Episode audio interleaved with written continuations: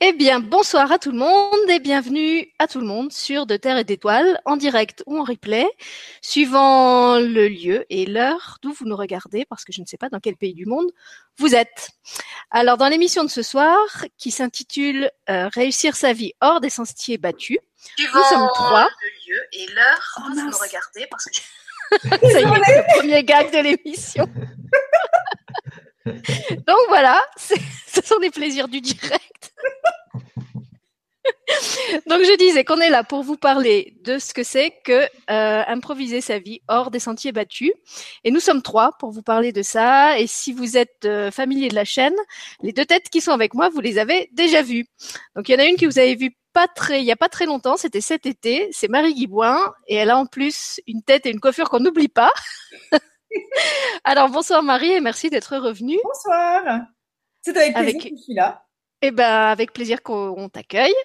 Et puis, aux côtés de Marie, on a un garçon, c'est Rémi Guyon, avec qui j'avais pas fait d'émission depuis longtemps. Et ça commençait à manquer. Alors, merci Rémi.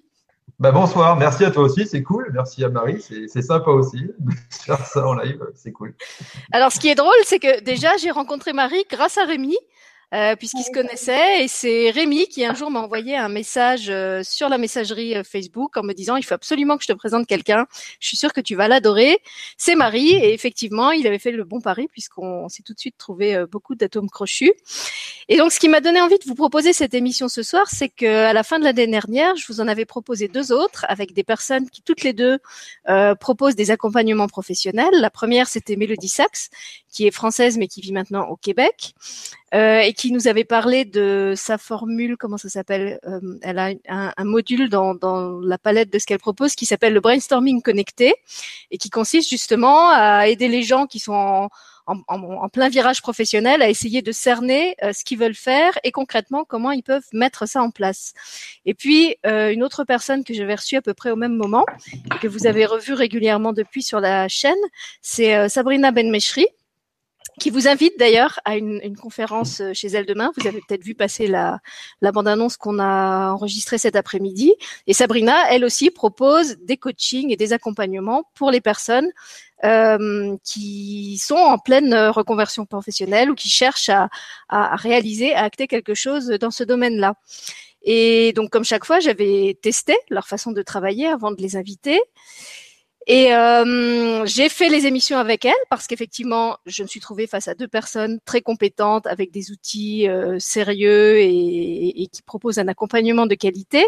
Mais ce qui a émergé pour moi quand j'ai fait la séance avec elle, c'est que je me sentais, euh, comment dire, je me sentais gênée aux entournures. Vous savez, comme quand vous allez dans un magasin où on vous propose un vêtement, vous l'essayez, on vous dit qu'il est génial, qu'il est à la mode, qu'il vous va super bien, euh, voilà, que c'est tendance, euh, que vous êtes magnifique dedans, et vous, en fait, vous vous sentez juste comme un gros boudin, vous sentez boudiné, vous vous sentez mal, et vous vous dites ce vêtement est peut-être génial, mais il n'est pas fait pour moi.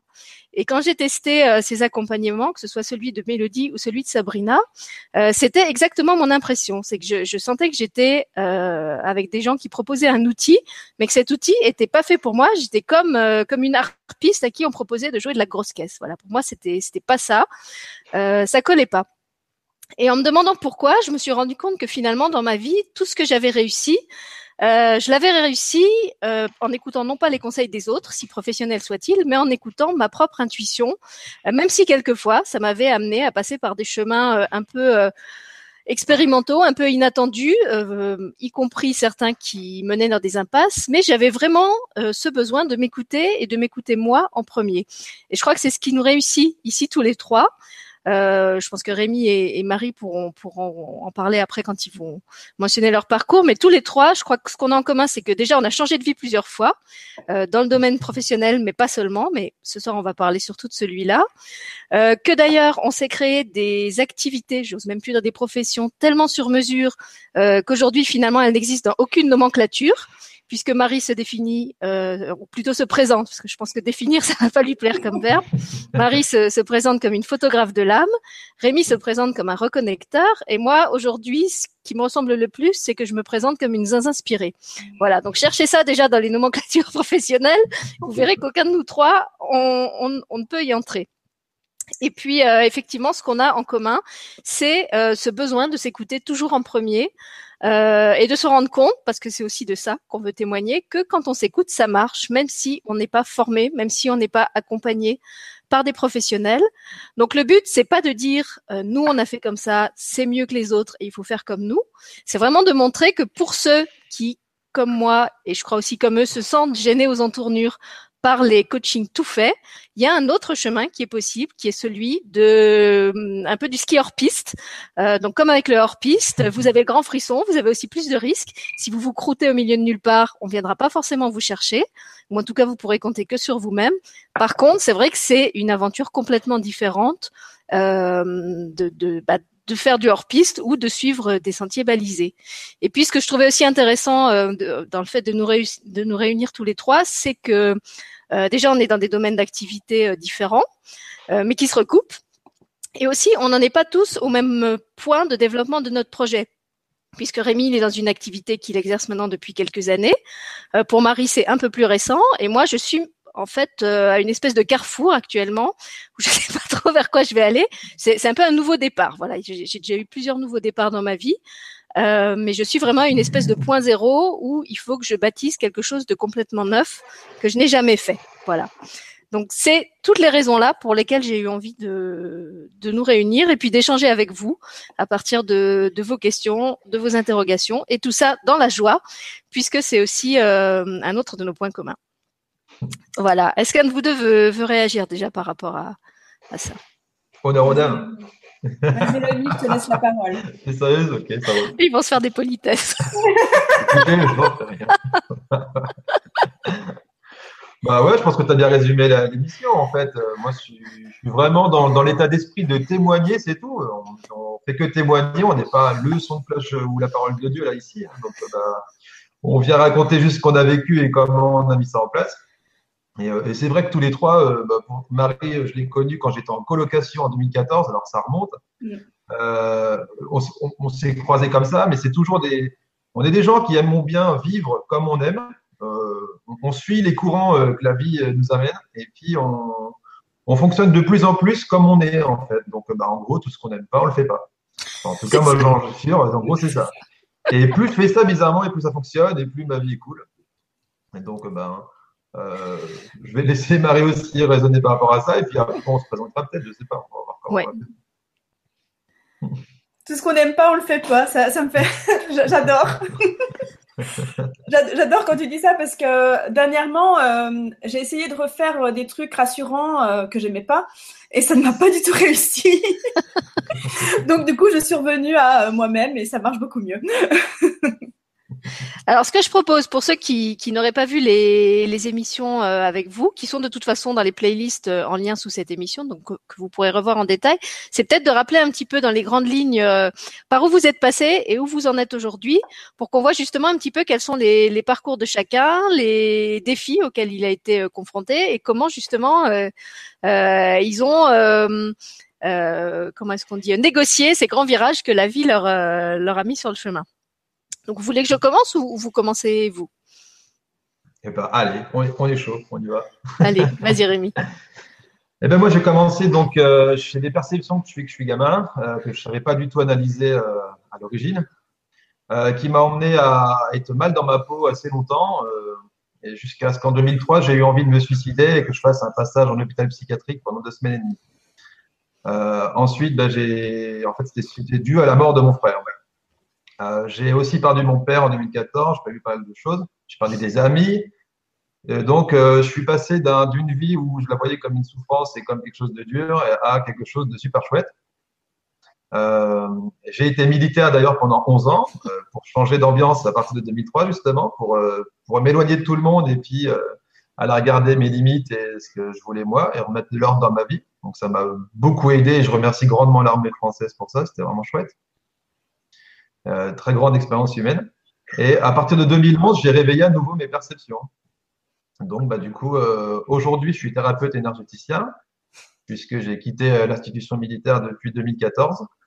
Et je suis à mon compte, donc je, je, fais des séances individuelles, je fais des formations en chamanisme, je forme à mes propres méthodes, parce que j'ai, abandonné tout ce que j'ai appris.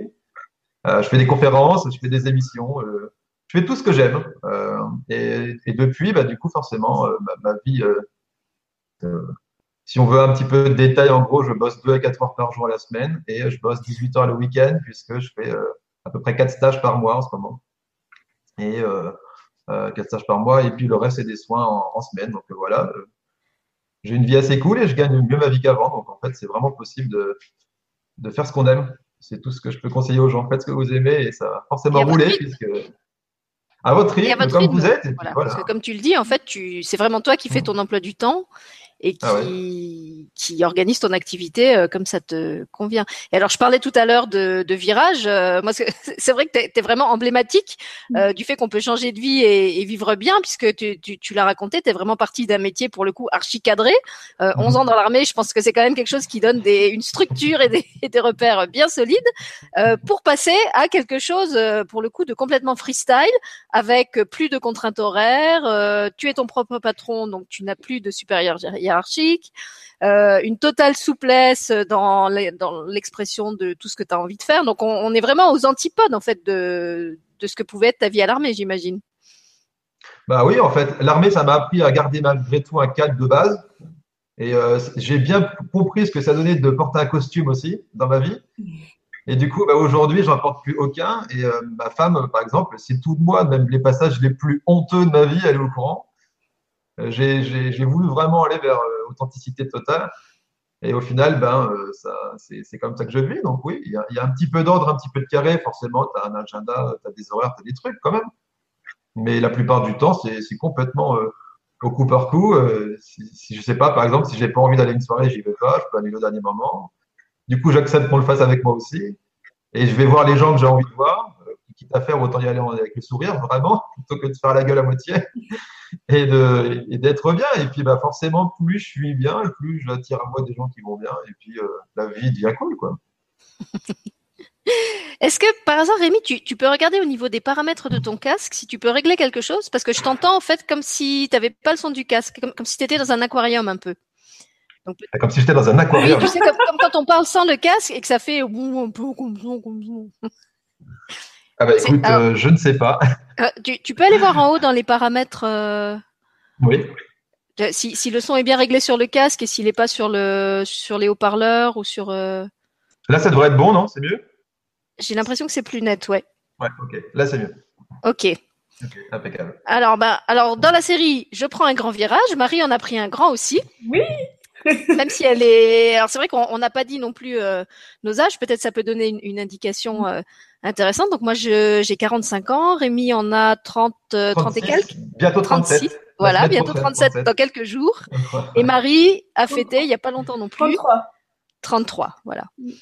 Alors vas-y, Marie, parle-nous de ton grand virage à toi. Ah, de mon grand virage. Alors c'est marrant parce qu'il y a des dates qui coïncident avec Rémi. 2011, 2014, euh, il y a des dates euh, assez phares euh, qui sont un peu pareilles au niveau des virages. Ouais, mais attends, Marie, alors- t'as pas été 11 ans à l'armée, toi. Non, non, non, non.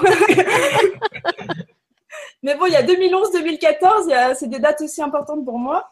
Et, euh, alors moi, en 2011, euh, alors avant, avant, avant, avant, j'étais, euh, j'ai l'impression d'avoir eu 15 vies. Euh, j'étais coiffeuse en salon de coiffure euh, pendant 7 ans. Donc dans ma petite vie euh, bien rangée, avec un peu un boulot classique, avec des horaires classiques, enfin avec des horaires, des horaires classiques, euh, des horaires plus qu'il en faut euh, payer au ras de pâquerette. Euh, Donc là, tu étais salarié, en fait, oui, j'étais salariée.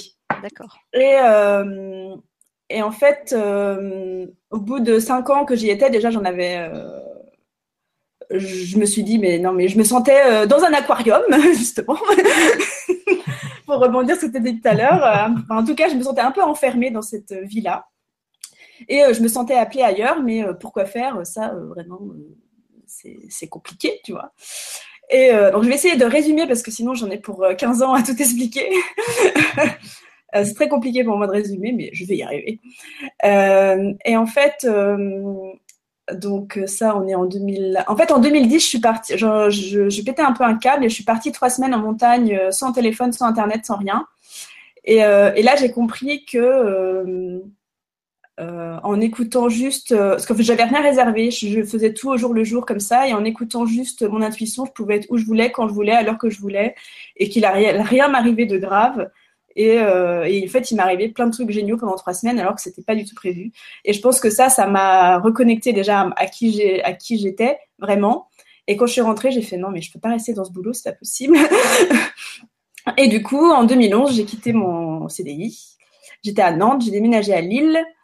Euh, j'ai fait un, virage à 180. j'ai fait une école de maquillage. Euh, ça a été très dur, très compliqué, euh, parce que rentrer, retourner à l'école, c'est se remettre dans un moule un peu, et c'était vraiment dur. et je, j'en suis sortie quand même. J'ai quand même terminé jusqu'au bout.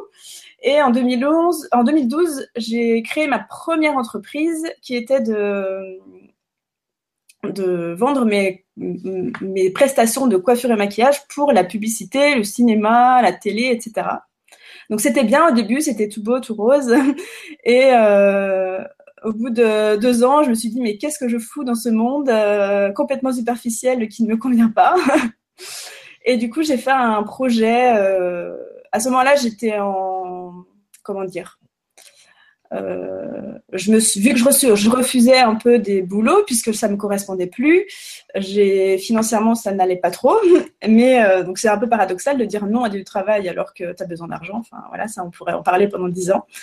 Et euh, du coup, j'ai proposé un gros projet photographique à Nantes, aux machines de l'île de, Nantes. Si des gens ne connaissent pas, vous tapez machines de l'île de Nantes sur Google, c'est un endroit magnifique. Et en fait, je leur ai proposé, donc alors que j'étais pas du tout euh, photographe, et j'ai oublié de dire que j'adorais la photo depuis longtemps, euh, j'étais pas du tout photographe à l'époque, je faisais de la photo juste pour m'amuser en fait, et je suis allée les voir et je leur ai proposé un projet mettant en valeur le lieu dans le détail et euh, invitant des créateurs de la région nantaise sur ce lieu-là pour créer un lien très humain, un lien artistique et qui a vraiment un, sens quoi vraiment. Et c'est ce projet-là qui m'a fait switcher de de métier. Je ne sais pas si on peut dire métier parce que c'est compliqué de se définir avec un métier. Et euh, ce projet-là était génial. J'ai vécu une aventure formidable. Et du coup, quand je suis rentrée à Lille en 2015, euh, j'ai fait mais qu'est-ce que je vais faire de ma vie après avoir fait ce projet-là? Je ne peux pas continuer comme d'habitude. Donc, 2015 euh, a été une année de grosse remise en question, une année un peu compliquée, on va dire. Et du coup, j'ai fermé ma société, ma première, et en 2016, j'ai recréé pour euh, faire une activité vraiment qui avait plus de sens pour moi. Donc, euh, c'était très, très axé sur la photo, mais pas que. En 2017, j'ai fait beaucoup d'accompagnement. Euh, ça m'a appris beaucoup sur moi, ça m'a appris beaucoup, beaucoup sur les autres aussi. Et, là, cette année, j'ai arrêté les accompagnements Euh, pour l'instant, en tout cas, à l'heure où je parle, parce que tout peut changer très vite. et, euh, et, là, en ce moment, maintenant, je propose euh, mes, services photos euh, pour les gens, mais pas, j'arrive pas à le résumer, donc c'est compliqué. On en parlera peut-être plus en détail tout à l'heure. Et, j'ai aussi décidé de mettre plus mon art au centre, donc reprendre les expos photos, re-rencontrer les gens, re-aller à la rencontre en fait des gens. Et, et voilà. Enfin, euh, peut-être que je détaillerai plus tout à l'heure parce que sinon je vais parler pendant une heure et voilà.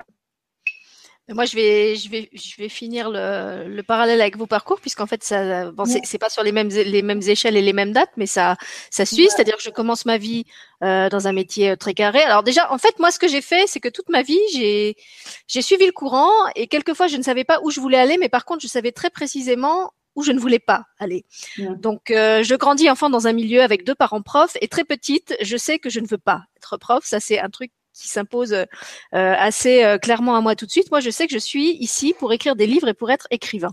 Sauf qu'évidemment, quand j'en parle euh, à ma famille, on me répond que c'est un métier d'artiste et qu'on vit pas de ce métier-là et qu'il faut que je me trouve un métier alimentaire. Et comme j'ai fait une fac de lettres et que en ayant fait lettres, normalement, le principal débouché, c'est de devenir prof, je suis un peu coincée. Et la première opportunité que m'offre le courant, c'est qu'à ce moment-là, on est en manque dans les écoles de documentalistes. On cherche des gens pour s'occuper des, bibliothèques.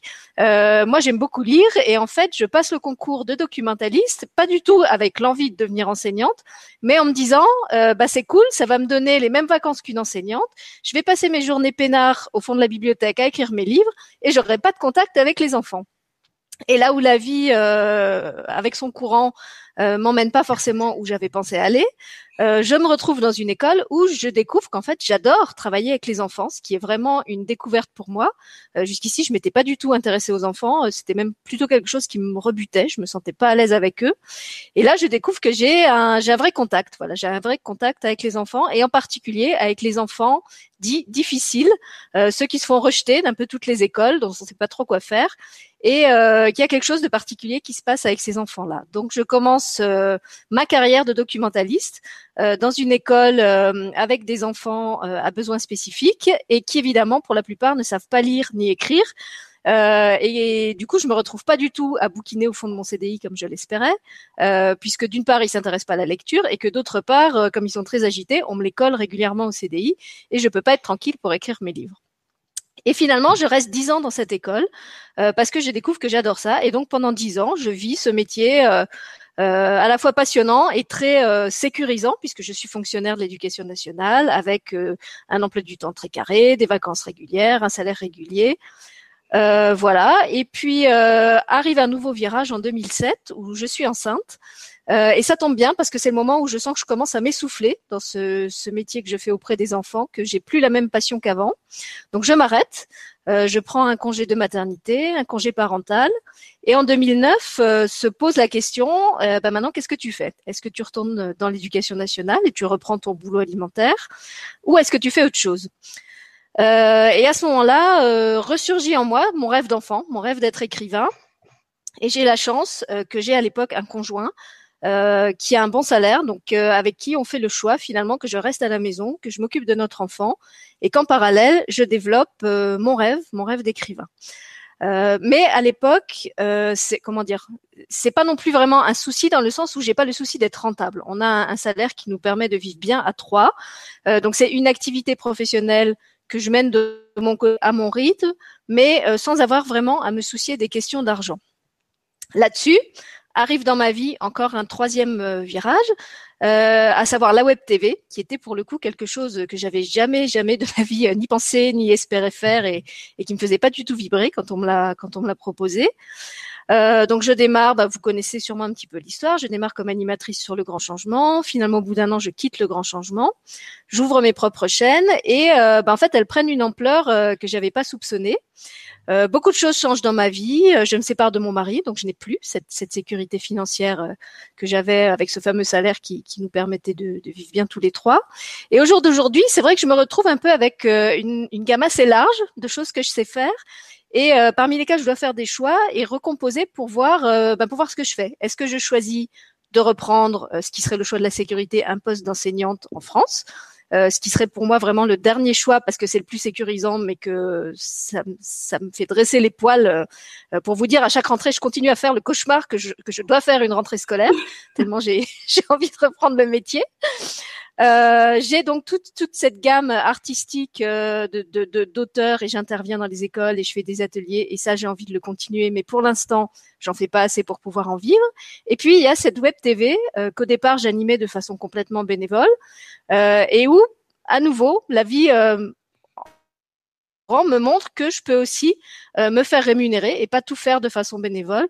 Donc c'est comme ça que j'en viens à créer petit à petit des, ateliers et des émissions payantes en parallèle d'autres émissions que je veux pouvoir continuer euh, à animer de façon euh, bénévole et gratuite.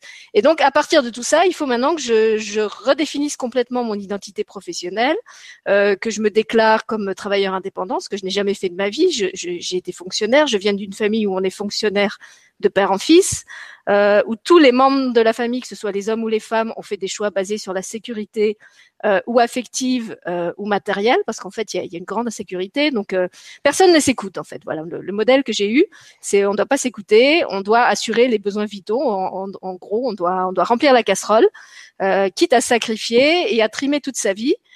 Euh, et je crois que ce qui a été un des plus gros déclics pour moi, euh, et un des plus récents aussi, c'est en 2016, donc il y a deux ans, euh, mon papa qui décède euh, très jeune d'une tumeur au cerveau qui le, qui le foudroie en, en quelques mois et, et, en pleine force de l'âge. Euh, mon père est quelqu'un qui existait vraiment qu'à travers son métier, qui était euh, fou de travail, qui ne vivait vraiment qu'à travers ça. Euh, et en plus, il est mort euh, la première année de sa retraite, donc vraiment le moment où il aurait dû commencer à profiter de la vie, et le 1er mai, donc le jour de la fête du travail. Et je me suis toujours dit que c'était pas un hasard, c'était vraiment comme si le seul jour où il s'était octroyé un vrai repos, eh ben c'est le jour où il a choisi de partir.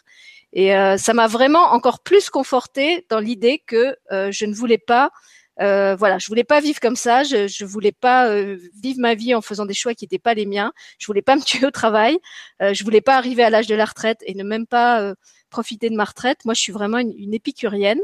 Euh, et donc, je, je, c'est vrai qu'au jour d'aujourd'hui, je, je sais pas, je, je sais pas comment je vais gagner ma vie, et probablement je devrais m'en inquiéter, mais en même temps, j'arrive pas à m'en inquiéter vraiment parce que la, la vie m'a toujours mené au bon moment, au bon endroit. Je sais plus lequel de vous a dit ça. Je crois que c'était Marie tout à mmh. l'heure. La vie m'a montré que si je lui faisais confiance, euh, même si je ne savais pas, il y allait avoir euh, ou les bonnes infos sur mon chemin ou les bonnes personnes. Mmh. C'est vraiment comme ça que j'ai tout le temps réussi. Et comme vous l'avez dit euh, tous les deux, chaque fois que j'essayais de me forcer à faire quelque chose qu'on me disait de faire, en me disant si tu veux te faire connaître, si tu veux réussir, c'est mmh. ça qu'il faut faire. Pour moi, ça marchait pas. Pour donner un exemple très concret, en tant qu'auteur, on m'a dit il faut que tu fasses des salons du livre et des séances de dédicaces.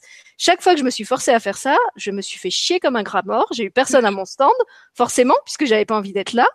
Et du coup, je suis rentrée déprimée en me disant que j'étais une auteure nulle, pas visible. D'ailleurs, c'était même drôle parce qu'il y a un des salons littéraires où je suis arrivée, ils avaient oublié. En fait, il, il, il était censé y avoir un stand à mon nom, ils avaient oublié de créer le stand.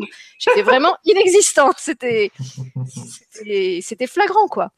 Et voilà, donc je crois qu'une des plus grandes euh, croyances, enfin une des plus grandes erreurs qu'on fait, c'est de s'imaginer qu'il faut savoir d'avance, il faut avoir des compétences, il faut avoir, euh, euh, comment dire, comme s'il fallait déjà avoir un bagage pour réussir, il fallait déjà avoir un minimum de connaissances. Et ça, je me rends compte de plus en plus que c'est pas vrai, qu'on peut très bien apprendre sur le tas euh, et être euh, totalement euh, performant, efficace et compétent euh, en apprenant comme ça vraiment petit à petit sur le terrain à son rythme, euh, seul ou avec l'aide d'autres gens, mais qu'en tout cas, euh, on n'est pas on n'est pas obligé d'arriver dans cette dans cette euh, posture de celui qui sait déjà. C'est peut-être même plus un piège qu'autre chose.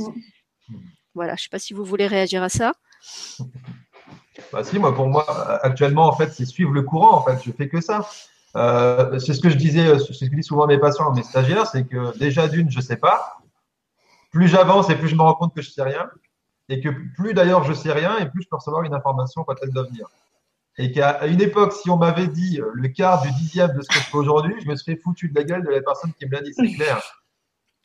Donc, euh, c'est, je fais beaucoup, beaucoup, beaucoup de choses aujourd'hui. Parce que je fais pas que des soins, je fais aussi de la musique, j'ai un groupe de rock, j'ai envie de faire du théâtre, on est en train d'écrire des trucs. Enfin, il y a, y a plein, plein de trucs en fait en ce moment. Donc, euh, euh, mon métier tout, tout, ce que je fais, c'est comme euh, moi, je pense qu'on peut aider les gens que, euh, sur ce qu'on a réglé nous-mêmes, entre guillemets. J'ai fait un virage à 800 degrés. Comme je suis passé de vouloir mourir à vivre, euh, comme, bah, comme tu disais, Sylvie, tout à l'heure, bah, mon père est mort juste avant la retraite. Donc, bah, du coup, juste avant sa retraite, l'année de sa retraite, donc il attendait toujours pour vivre. Moi, je me suis dit, plus jamais j'attendrai pour vivre. Je ne vais pas attendre pour vivre. Donc, je vis. Et bizarrement, plus je m'autorise et plus je vais vers mon propre bonheur, en fait, de la joie, et puis plus, euh, entre guillemets, l'univers me répond, et plus tous mes besoins sont comblés, en fait. Il y a très peu de domaines dans ma vie qui vont pas bien en ce moment, vraiment. Euh, du coup, tout ça, c'est, vraiment une grande expérience, mais c'est beaucoup de lâcher prise, pas de contrôle, en fait. On, suit ce que ça nous dit. Euh, pour avoir un peu plus un petit truc en plus, par exemple, je vous donne un exemple. L'année dernière, au mois de mai, ma guidance intérieure me dit euh, écris euh, ta méthode Inner Self Feeling Source, qui est ma méthode énergétique actuelle, euh, et, en, et, pose tout de suite une date de stage. Ça me dit ça. Alors moi, euh, j'écoute tout ce que ça me dit. Donc je lâche complètement l'affaire. En fait, en gros, je me suis remis à quelque chose de plus grand. Euh, après, appelez ça comme vous voulez. Euh, donc moi, je l'appelle toi, puisque pour moi, c'est pas nommable. Il suffit de voir toutes les religions qui existent, toutes les, les personnes qui appellent ça différemment. Pour moi, c'est même pas nommable. Donc, je l'appelle toi. Et, et, ça me dit donc, voilà, de poser une date de stage tout de suite. Et eh ben, je la pose sur Facebook. Et deux heures plus tard, j'ai tous mes stagiaires. Sauf que bah, j'ai pas de manuel. J'ai pas de manuel. Eh ben, euh, je dis, bah, quand est-ce qu'il faut que je le fasse? Et euh, du coup, ça me dit, bah, tu le feras à la dernière minute.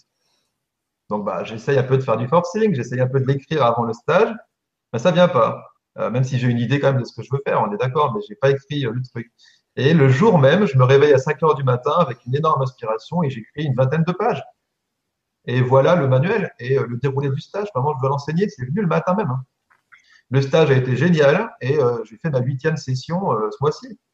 Donc en fait, ça, ça continue, le manuel évolue au fur et à mesure. Donc vous inquiétez pas, pour moi, il n'y a, a aucune espèce de perfection nulle part, ou alors c'est parfait pour chaque moment. Mais comme la vie, c'est le mouvement et qu'il y a toujours une évolution, ben, n'attendez pas pour faire les choses et n'attendez mm. pas pour vous aimer. Euh, il y a n'importe qui qui s'est lancé, je ne sais pas, dans mon métier, par exemple, en tant que thérapeute ou en énergéticien, bon, bah, il y a toujours eu un patient zéro. Bah, forcément, il faut commencer à un moment donné comment vous avez fait pour changer de métier, ben, c'est simple. en 2011, c'était une certitude totale qu'il fallait que je fasse ça. Donc, je ne me suis pas posé la question. La plupart du temps, les gens qui se posent la question s'ils doivent faire, c'est qu'ils ne sont pas complètement alignés avec ça. En général, ça vient des tripes. moi, je sais qu'il fallait que je fasse ça. Et au final, ben, j'ai commencé à faire des soins en plus le soir en rentrant de l'armée. Euh, j'ai formé des gens ben, à l'époque au Reiki. Euh, voilà, je te mettre en de Reiki Usui. Euh, euh, à faire ceci, à faire cela. Et au fur et à mesure des années, ben, ça s'est précisé. Et en 2014, j'ai pu sauter le pas. Ça s'est préparé en fait. On n'est pas obligé de se mettre en danger ou, se retrouver à la rue, euh, je sais pas. Mm. C'est toute une préparation. Mais en général, je dis bien, ce que vous voulez vraiment, vous le savez. En général, ça vient d'être Et après, bon, bah, c'est plus ou moins s'autoriser à ça et oser faire le saut de la foi parce qu'à un moment donné, il faut bien se lancer. Hein. Mm. Souris, hein, vous souris. Et euh, dernière petite chose que je peux dire là-dessus, c'est que rien n'avance avec l'impatience. Euh, pour moi, la plus grande force, c'est la patience. Prendre le temps, on a le temps, en fait. Donc, euh, n'hésitez pas à faire les choses, pas après pas, et avec, avec patience, tout arrive. Voilà, tout ce que j'aurais à dire. Ce qui ne veut pas dire d'ailleurs que ça va durer longtemps. je pense qu'en fait, du moment qu'on est dans le lâcher prise, ça peut au contraire arriver très vite parce que parce que justement, on ne force rien. Et ça aussi, je crois que c'est quelque chose que la vie a, à chacun nous a appris, c'est qu'on sait que de toute façon, quand c'est l'heure, euh, ça va être l'heure. Donc c'est pas la peine de trépigner, c'est pas la peine de s'énerver. Euh, euh, vous savez, des fois, je trouve que par exemple, quand on est dans l'attente d'une promotion ou d'une augmentation de salaire ou je sais pas quoi, on est un peu comme un, quelqu'un par exemple qui a envie d'une pâtisserie, il est devant, devant la porte de la boulangerie. La boulangerie est en congé ce jour-là et il va faire un caca nerveux devant la porte de la boulangerie en disant mais pourquoi elle est fermée le jour où j'ai besoin d'une pâtisserie? Mais en fait, au lieu de vous énerver, vous pouvez chercher une autre pâtisserie. Vous pouvez vous faire plaisir autrement qu'en allant manger une pâtisserie. Euh, et puis peut-être si vous revenez euh, le lendemain, ou, ou même vous, vous, flânez dans la rue et vous, vous allez tomber sur une autre, une autre pâtisserie ou quelque chose qui va vous faire plaisir. Et souvent, on reste, on reste braqué sur ce, cette idée qu'on s'était faite de ce qu'on voulait mm. faire à ce moment-là. Et le fait qu'on reste braqué dans cette idée, euh, c'est justement ce qui va bloquer la situation. Mm. Je vois Marie qui fait, mm, je vais lui, je vais donner la part. ah, on entend quand je fais. oui, j'entends tout. Tu sais bien que j'ai une oreille bionique. Ah oui, parce que du coup, il y a plein de choses qui résonnent chez vous deux. Euh, et là, je suis là. Ah, mais oui, mais oui, bah, quand j'entendais Rémi parler, oui, de, de, de bah, du fait qu'on savait sans avoir appris, je trouve que toi, tu as, plein d'exemples à donner par rapport à ça, puisque tu es devenu photographe, comme tu disais, sans avoir jamais appris la photographie, sans avoir fait d'école de photographie. Euh, je me souviens d'une émission qu'on avait faite avec toi, tu disais que tu n'avais pas de matériel de photographe. Donc, Parle-nous un petit peu de justement comment tu es devenu photographe euh, sans l'avoir jamais fait. Alors bon, j'avais, j'avais, euh, j'ai toujours eu, j'ai toujours adoré faire des photos. Quand j'étais gamine, euh, je voulais toujours un appareil photo, j'ai toujours adoré ça, mais c'était pas dans ma, dans mon schéma de pensée de photographe égale un, un travail. C'était pas du tout. pour moi, c'était un truc inaccessible et j'y pensais même pas parce que dans ma famille, personne n'est artiste, personne de tout le monde a un métier plutôt euh, classique. Enfin, euh, moi, j'ai été élevée que en, dans le fait que le Graal, c'est d'avoir un CDI pour payer tes factures et, euh, et en plus, tu vas quand même galérer. Voilà. ça, c'est comment j'ai été dans mon éducation. Voilà. Et donc, et donc la photo, elle est arrivée. alors, comment elle est arrivée exactement? Parce qu'en fait, elle m'est un peu tombée sur la, sur la tranche. on m'avait déjà un peu titillé euh, sur euh, ce que je rencontrais pas mal d'artistes. Du coup, euh, comme j'étais coiffeuse maquilleuse, je rencontrais des artistes, des artisans. Je travaillais avec des photographes. et en même temps, ce que je voyais des photographes, c'était pas forcément ce qui me plaisait parce que c'était très calculé. C'était des photos très très millimétrées. Et puis moi, c'est pas comme ça que je voulais faire la photo. Après, j'ai eu la chance quand même de d'assister à un photographe sur des spectacles au début. Euh, donc j'étais dans mon métier de coiffeuse maquilleuse, mais de temps en temps, à mes heures gagnées, on va dire ce que j'aime pas le terme, mes heures perdues, euh, j'allais euh, assister à un photographe. Donc là, ça m'a appris, on va dire techniquement, comment maîtriser mon appareil rapidement. Et, et en fait, quand j'ai proposé le projet aux machines de l'île de Nantes, c'était comme tu disais Rémi tout à l'heure, c'était comme une espèce d'impulsion de vie et de genre bah faut que je le fasse je sais pas du tout comment je vais faire ça mais euh, le jour où j'ai eu cette inspiration là de faire ce projet là-bas exactement je me souviendrai toute ma vie c'était le 23 mai 2014 je suis allée aux machines de Lille. Déjà, il y a eu plein de synchronicités. J'ai rencontré des amis de Lille euh, dans le train, alors que c'était pas du tout prévu. Enfin voilà. Donc je leur ai dit, il faut absolument aller aux machines de Lille. C'est génial cet endroit. Moi-même, j'étais pas allée depuis très longtemps. Et quand je suis arrivée là-bas, je suis rentrée dans la galerie des machines. J'ai fait, oh, c'est ici que je dois faire un truc. Mais je savais pas quoi. Je savais pas comment. Je savais pas techniquement comment j'allais procéder. Après, il y a eu plein de peurs que j'ai dû traverser du fait, mais ils ont pas besoin de moi. Ils sont hyper connus. Enfin voilà. Euh, mais malgré tout, j'avais un truc à l'intérieur de moi, une espèce de, je sais pas si on dit une, sensation, une intuition, un truc qui m'habitait. En fait, je pouvais pas m'en empêcher, quoi. Et, euh, et quand j'ai eu cet entretien avec le directeur des machines de Lille, que tout le monde me disait, euh, il y a plein de, il y a plein, ils ont plein de demandes tous les jours. Euh, pourquoi, limite, pourquoi ils voudraient de ton projet, etc. J'ai parlé 30 minutes avec lui et au bout de 30 minutes, il m'a dit, ta carte blanche, tu fais ce que tu veux. Je fais, c'est vrai ou c'est une blague? Et, euh, et, après, je lui avais demandé, après le projet, euh, mais pourquoi euh, tu m'as dit oui? Il fait, mais de toute façon, tu étais tellement habité par ton projet, c'était impossible de te dire non. mais par contre, j'avais pas, c'était un projet que je voulais faire sur 80 jours, enfin que j'ai fait d'ailleurs sur 80 jours, mais je savais pas, euh, et j'ai dû tout apprendre sur le tas en fait. Au jour le jour, j'avais pas, je savais que je voulais arriver à un endroit, que je voulais une expo à la fin du projet, mais je savais pas du tout comment j'allais procéder en fait. Mais j'en avais absolument aucune idée. Euh, je voulais euh, mettre en valeur des créateurs, j'en connaissais zéro. euh, et puis en fait, tout s'est fait au fur et à mesure. Enfin, au jour le jour, je, savais quoi faire. Enfin, c'était un peu, je, je, sais même, pas si c'est explicable. C'était que intuitif. Il y avait pas de, j'avais pas fait un calendrier précis. Alors tel jour, je savais juste ma date de début, ma date de fin, mais au milieu, je savais rien. Et euh, j'ai dû improviser euh, les relations presse, j'ai dû improviser euh, faire un, une séance photo avec des gens. Parce qu'en fait moi les seules photos que j'avais je faisais avant euh, c'était plutôt des photos volées ou des photos d'ambiance, enfin c'était pas une photo des photos où je devais euh, genre parler vraiment à des gens. Parce que là c'était des photos pour des créateurs donc je vais vraiment avoir une interaction avec eux et j'avais jamais fait ça de ma vie. Euh, donc je me suis dit non mais euh, ils vont me prendre pour une débutante enfin voilà. Et en fait tout s'est fait alors à part les deux premiers où j'ai dû quand même me mettre dedans c'était pas forcément évident. Après j'ai compris mon processus de création et ça s'est fait tout seul en fait c'est très étrange. Quand j'en reparle, je me dis, mais euh, comment j'ai fait pour faire ça? Mais en fait, après, j'ai compris que ça, c'était mon processus où j'étais euh, la meilleure, entre guillemets. C'est là où ça fonctionnait le mieux pour moi, en fait.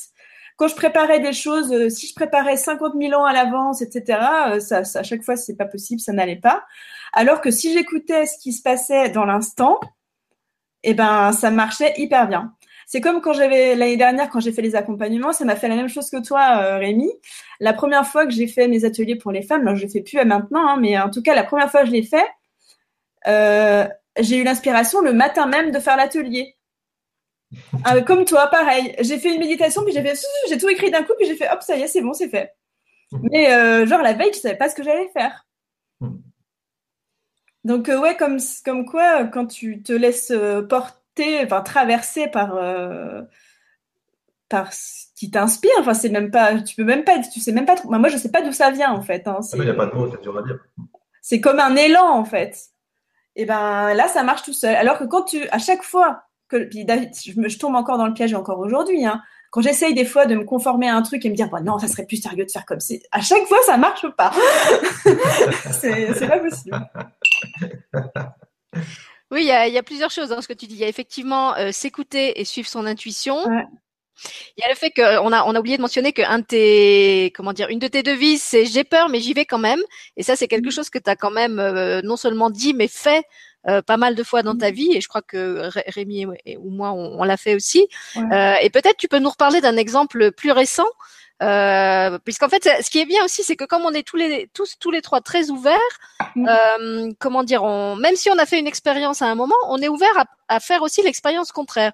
Donc Marie, qui avait acquis cette liberté euh, d'auto-entrepreneur, de vivre de sa sa passion de photographe et tout, euh, cet hiver a décidé qu'elle allait refaire l'expérience euh, de travailler. Euh, ben, peut-être tu peux raconter justement cette, cette fameuse lettre d'embauche euh, atypique et comment tu t'es- mais c'est là où c'est fou quand, quand on voit la lettre que tu as écrite et que tu as été embauché et qu'en plus ça s'est bien passé mais c'est alors voilà je- moi je suis le blog de Marie donc je connais un peu les, les détails de sa vie professionnelle je vous invite d'ailleurs à la suivre parce qu'elle écrit des articles euh, à la fois drôles et, et en même temps vraiment euh, d'une réflexion profonde il y a une vraie réflexion sur euh, qu'est-ce que c'est que, que vivre de, de sa passion aujourd'hui et alors j'aimerais bien que tu nous racontes de cette, cette expérience euh, d'un peu avant Noël là, de, Ouais, Tout- c'est bon, c'est- c'est drôle. hein. Ça me fait rire maintenant, je me dis.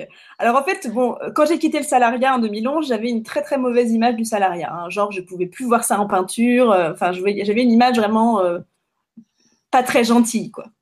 Donc j'ai fait un article sur ça où je raconte toutes mes croyances sur le salariat. Et, euh, et du coup, je me suis dit, donc comme moi au mois de décembre, c'était assez calme au niveau de l'activité, je me suis dit, bah tiens, euh, je vais essayer une expérience de salariat, mais sans me forcer, en étant juste moi-même, euh, sans avoir à me conformer dans un moule ou quoi que ce soit. Avec Et, les cheveux euh, bleus et tout ça Ouais, pareil, cheveux bleus. euh, et du coup, je fais un CV. Alors moi, j'avais pas fait de CV depuis. ah oui alors le. CV Et du coup, chose. sur mon CV, je me dis bon, comme de toute façon, euh, soit on prend comme je suis, soit euh, c'est mort. Euh, sur mon CV, je mets euh, amoureuse de la vie, euh, droguée au positif, euh, diffuseuse de good vibes. Enfin, je mets que des termes comme ça sur mon CV. C'est vrai, je témoigne. Elle l'a- elle l'a publié euh, des, des extraits du CV sur son blog. Elle l'a vraiment mis. Donc c'était avant qu'on sache que ça allait marcher. Et c'est vrai que quand j'ai vu le CV, je me suis dit mais elle est barge. Elle a vraiment du culot. Soit elle veut vraiment pas travailler. C'était limite de la provoque quoi le CV. Un peu. Je me suis dit, franchement, mettre ça, c'est ça passe ou ça casse. hein. Soit ils me prennent pour une folle, ou alors euh, Ils adorent. pas très ouvert d'esprit pour euh, au Ah, moins. puis m'appeler t'oublies de, déjà. t'oublies de dire le mot de la fin, qui était quand même, euh, je, je, je fais ce CV, euh, c'était comment? Où tu lances un appel en disant, si vous êtes prêt à me Ah oui. redonner une expérience positive du Ah oui, salariat, euh, contactez-moi. Parce que voilà, après avoir dit tout ça, hein, je suis, je suis, euh, machin, diffuseuse de Ouais, good, good vibe, complètement folle, etc. Euh, je cherche quelqu'un pour me redonner goût au salariat. Si euh, mon CV ne vous a pas rebuté, s'il vous plaît, contactez-moi. En gros, le, le CV, c'était ça. C'était un peu ce genre-là. Et du coup, eh ben, j'ai été contactée par Nature et par n'importe Découverte, qui, voilà. Euh, un magasin que j'aime beaucoup en plus. euh, et du coup, euh, et d'ailleurs à l'entretien, j'avais vu qu'il avait souligné mes phrases, mes, mes diffuseuses de positif. Ça, apparemment, c'est pour ça qu'ils m'ont appelé. Hein. et, et du coup, quand même, au bout de cinq minutes d'entretien, j'ai quand même dit parce que le fait de me faire changer de regard sur le salariat, je l'avais pas écrit par contre dans le CV ça. Donc je l'ai dit à l'entretien au bout de cinq minutes. J'ai dit bon, je vous préviens, moi je cherche une entreprise qui va me faire changer de regard sur le salariat. Et puis là, le, le recruteur, il me dit Ah, c'est moi qui passe le- l'entretien en fait. je dis Non, mais je préfère être totalement transparente. Moi, c'est vraiment ça que je veux. Moi, j'ai envie de continuer mon activité. Là, c'est juste, euh, j'ai envie de faire une expérience parce que j'ai un une mauvaise image du salariat et je veux voir si le management bienveillant, ça existe encore. Enfin, si on peut être bien en tant que salarié. Et, euh, et du coup, on a beaucoup parlé. C'était en fait, c'était pas un entretien comme j'avais dans ma tête, parce que moi, dans, les entretiens, le peu que j'avais fait d'entretien, parce que j'ai eu qu'un CD, enfin j'ai eu peut-être deux trois entretiens dans ma vie. euh, dans ma tête, c'était euh, le recruteur, il te fait des questions bizarres. Enfin, il essaye de te piéger à moitié. Enfin, des fois, il y a des, des entretiens comme ça. Et là, ça a été vraiment une conversation hyper humaine. Et euh, la personne qui m'a recrutée, elle a même utilisé des termes genre euh, on veut des personnes qui amènent un supplément d'âme à l'entreprise. Alors moi, c'est moi qui utilise ces termes-là normalement. et, euh, et du coup, j'ai eu une conversation super intéressante euh, avec le recruteur. Donc que, que je sois embauchée ou pas, c'était pas très grave en fait. C'était l'expérience déjà même de ça, c'était super. Et, euh, et du coup, il devait me rappeler, je crois, une semaine après. Il, a dû m'appeler deux jours après en me, dis, en me demandant si j'étais d'accord de travailler pour eux. et euh, finalement, j'ai passé trois semaines et c'était vraiment génial. Franchement, c'était, euh, c'était une période très très intense parce que forcément Noël dans un magasin comme ça, c'est hyper intense. Mais j'ai vu que on pouvait qu'il pouvait y avoir un management bienveillant dans l'entreprise, même dans les moments a priori quand même cru cruciaux pour l'entreprise, parce que décembre, c'est là où ils font leur plus gros chiffre d'affaires de l'année. Donc, euh, il faut être bienveillant avec les clients et ils sont aussi bienveillants avec leurs employés. Et ça, j'ai trouvé vraiment ça euh, génial. Donc, j'ai eu une très belle expérience euh, salariale. C'était vraiment top. Mais Après, pourtant, tu n'y es pas resté.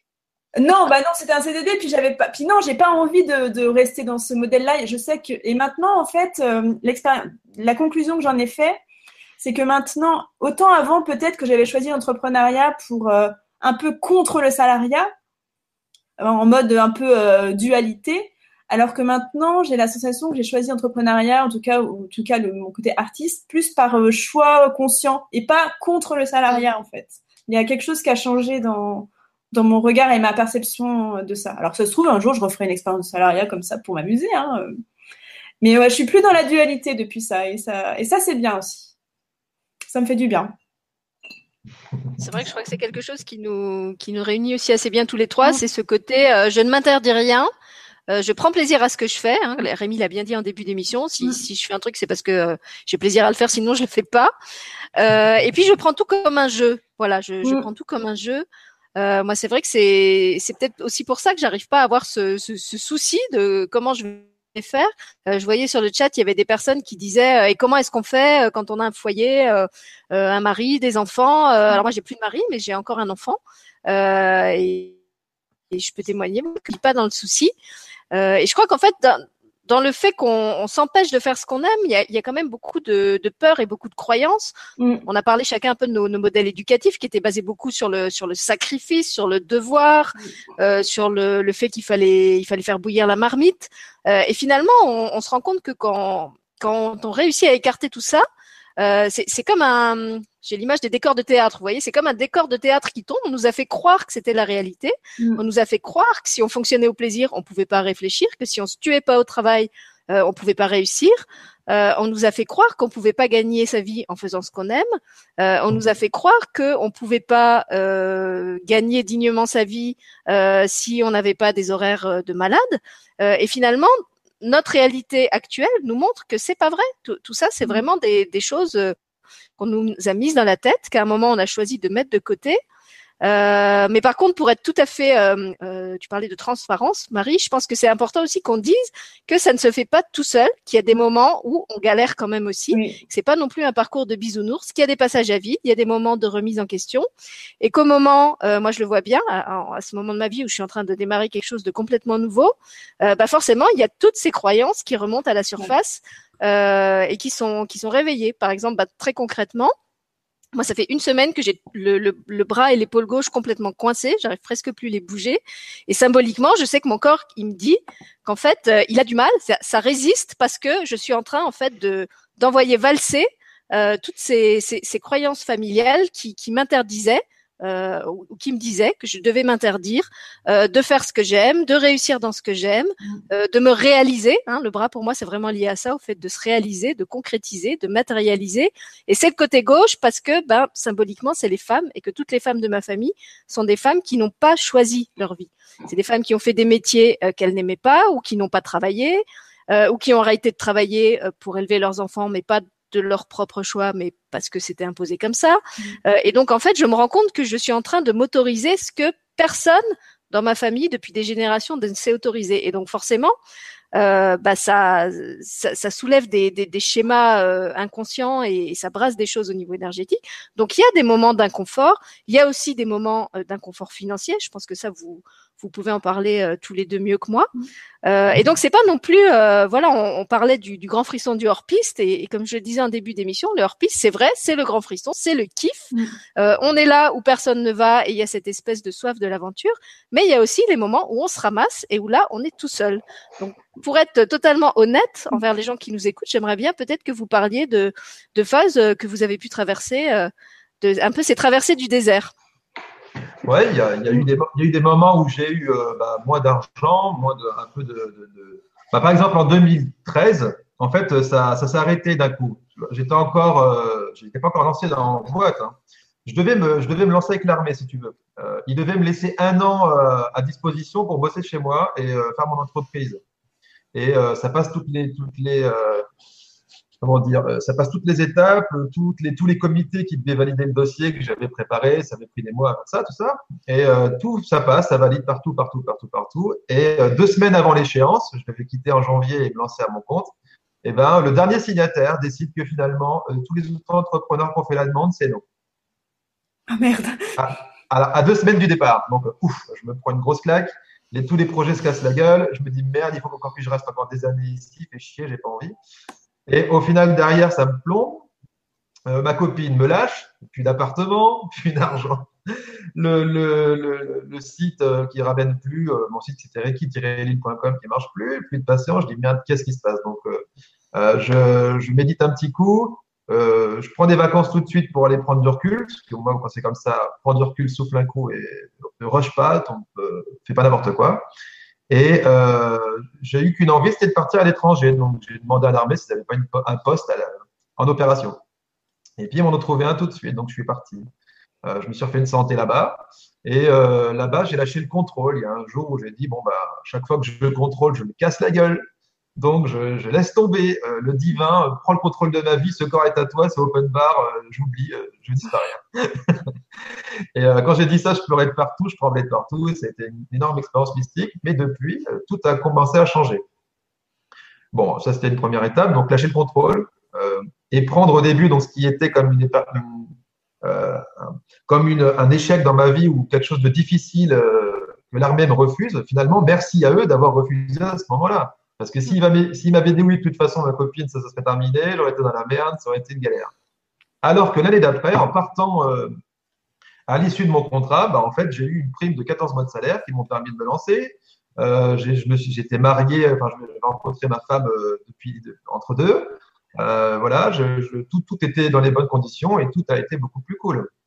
Et, c'est pareil, j'ai beaucoup de, mes collègues à l'époque, je me suis mis dans un centre pluridisciplinaire me disait que pour avoir une clientèle, il fallait mettre 5 ans, que pour avoir un SMIC, il fallait mettre 3 ans, que c'était galère, que ceci, que cela. Bon, moi, je me disais, bah merde, dans le développement personnel, si on tire tous la gueule, il y a quand même un souci. euh, je dis, qu'est-ce que c'est que ce délire Donc, euh, bah, je, vais, je vais me dire pourquoi pas comme ça, mais je vais vérifier par moi-même. Bon, malheureusement que j'ai fait ça, ça m'a permis de, de marcher quand même et de voir euh, vite un SMIC quand même, sans problème. Et puis après, de, de continuer ça. Et euh, malgré tout, moi, ce que j'aimais pas en, en, fin 2016, ce que j'aimais pas, c'est le marketing. J'aime pas, me, j'aime pas la vente en fait. J'aime pas vendre forcé. J'aime pas tout ça. J'aime pas aller chercher les gens. Je veux juste du naturel. C'est tout ce que je veux. Je veux que ça soit fluide ou que ça soit rien. Donc, si vous voulez, j'ai dit à ma guidance euh, fin, de, fin décembre que j'en avais ras le bol. Ça a été une journée où j'en avais marre de tout. J'avais presque même envie de, d'en terminer avec tout, que ça s'arrête là. Et bizarrement, ma femme avait fait la même chose le même jour. Journée très difficile, beaucoup de larmes, beaucoup de trucs. Où j'ai dit à ma guidance, je lâche tout, j'arrête tout, euh, facilitez-moi tout, ou j'arrête tout, euh, je reprends un travail, euh, je, je, redeviens normal, j'arrête tout ça. Et après cette grosse journée où ça a été un peu difficile, beaucoup de larmes, beaucoup de sommeil, beaucoup de, moments où je savais plus du tout où j'en étais, eh ben, en, en l'acceptant comme elle était, hein, de vivre à fond, de pleurer, de, de, de, dire tout ce que j'avais à dire, de vider mon sac une fois pour toutes. et eh ben, le lendemain, c'était créativité à fond, pour ma femme aussi. Et j'ai eu plein d'envie de faire des nouvelles choses. Donc, j'ai réécrit des choses, j'ai fait plein de trucs. Je me suis malgré tout réinscrit à Pôle emploi pour aller au bout de ma logique. Et ça a été l'année où tout a, tout a redémarré encore plus fort que d'habitude et sans rien changer au marketing. Mm. Rien du tout. Donc moi, je vous dis, j'ai j'ai des cartes de visite, j'ai même pas de flyer, j'ai euh, juste un site internet avec une newsletter que j'ai lancée qu'il y a un an et demi. Avant, je le faisais pas. Et un site, un- une page Facebook, c'est tout. Et, ça tourne très bien en fait. Maintenant, ça a tout accéléré. Mais ça a été de, de faut se regarder en face en fait pour moi. C'est regarder en face ce que vous voulez vraiment. Mettez-vous vous-même vos propres conditions et la vie va vous répondre. C'est vraiment aussi con que ça. Et euh, au-delà du, au-delà même, parce qu'aujourd'hui, aujourd'hui, ça a doublé. Mon salaire a doublé cette année- l'année dernière. Ça a été fou. Ça a été euh, manne providentielle, sans rien changer, en, en étant encore plus naturel. En créant mes propres outils, en osant afficher ce que je suis, en faisant des conférences maintenant sur des thèmes qui me sont chers, en osant euh, faire des choses où je maîtrise rien au final. Et même en lâchant, mais, mais en, en réécrivant tous les enseignements que je faisais. Euh, C'est-à-dire le chamanisme comme je l'enseignais, je l'enseignais comme on me l'avait appris. Et ben maintenant, je, n'enseigne aucune théorie. J'emmène les gens dans des états modifiés pour qu'ils trouvent eux-mêmes comment ils doivent fonctionner avec ça. Du coup, c'est plus moi qui leur dis voilà comment ça fonctionne. Je suis pour la liberté, pour que vous écoutiez, mais c'est comme ça que ça doit marcher. Moi, pour moi, il y a un paradoxe là-dedans. C'est pas possible. Donc, euh, je j'aide les gens à savoir comment eux vont fonctionner avec ça, puisqu'ils sont pas comme moi, ils sont pas comme nous, ils sont pas comme les autres avant. Donc, euh, ça n'a rien de faire copier-coller. hein. Mm. Moi, ce que je leur dis souvent, c'est que cherchez pas à être Jésus ou Bouddha, ça a déjà été fait, à voter ça. Donc, euh, faites autre chose. faut pas, faut pas chercher à faire comme les autres, pour moi.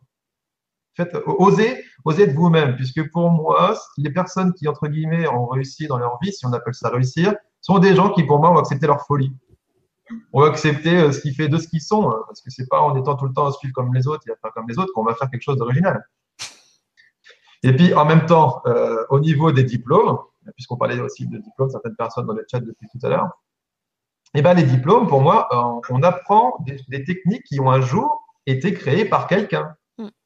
N'oublions jamais ça. Euh, par exemple, si Carl Gustav Jung ou Sigmund Freud n'avaient pas euh, parlé ou assumé leur son de cloche, on ne parlerait pas de psychologie jungienne ou freudienne aujourd'hui. Si euh, Erickson n'avait pas utilisé l'hypnose ericksonienne, ben, on ne parlerait pas d'hypnose ericksonienne. Euh, pareil pour Alfonso Caicedo, pour la sophrologie, pareil pour euh, plein de choses. Donc en fait, on apprend, on fait du copier-coller de, de ce que des gens ont fait, mais euh, on, on jugerait les gens qui créeraient leur propre méthode. Mais tout est comme ça, il faut se réveiller. Toutes les méthodes qu'on nous apprend, c'est des techniques que des gens ont créées, et ce ne sont que des techniques, hein, ce pas des vérités absolues. Mm.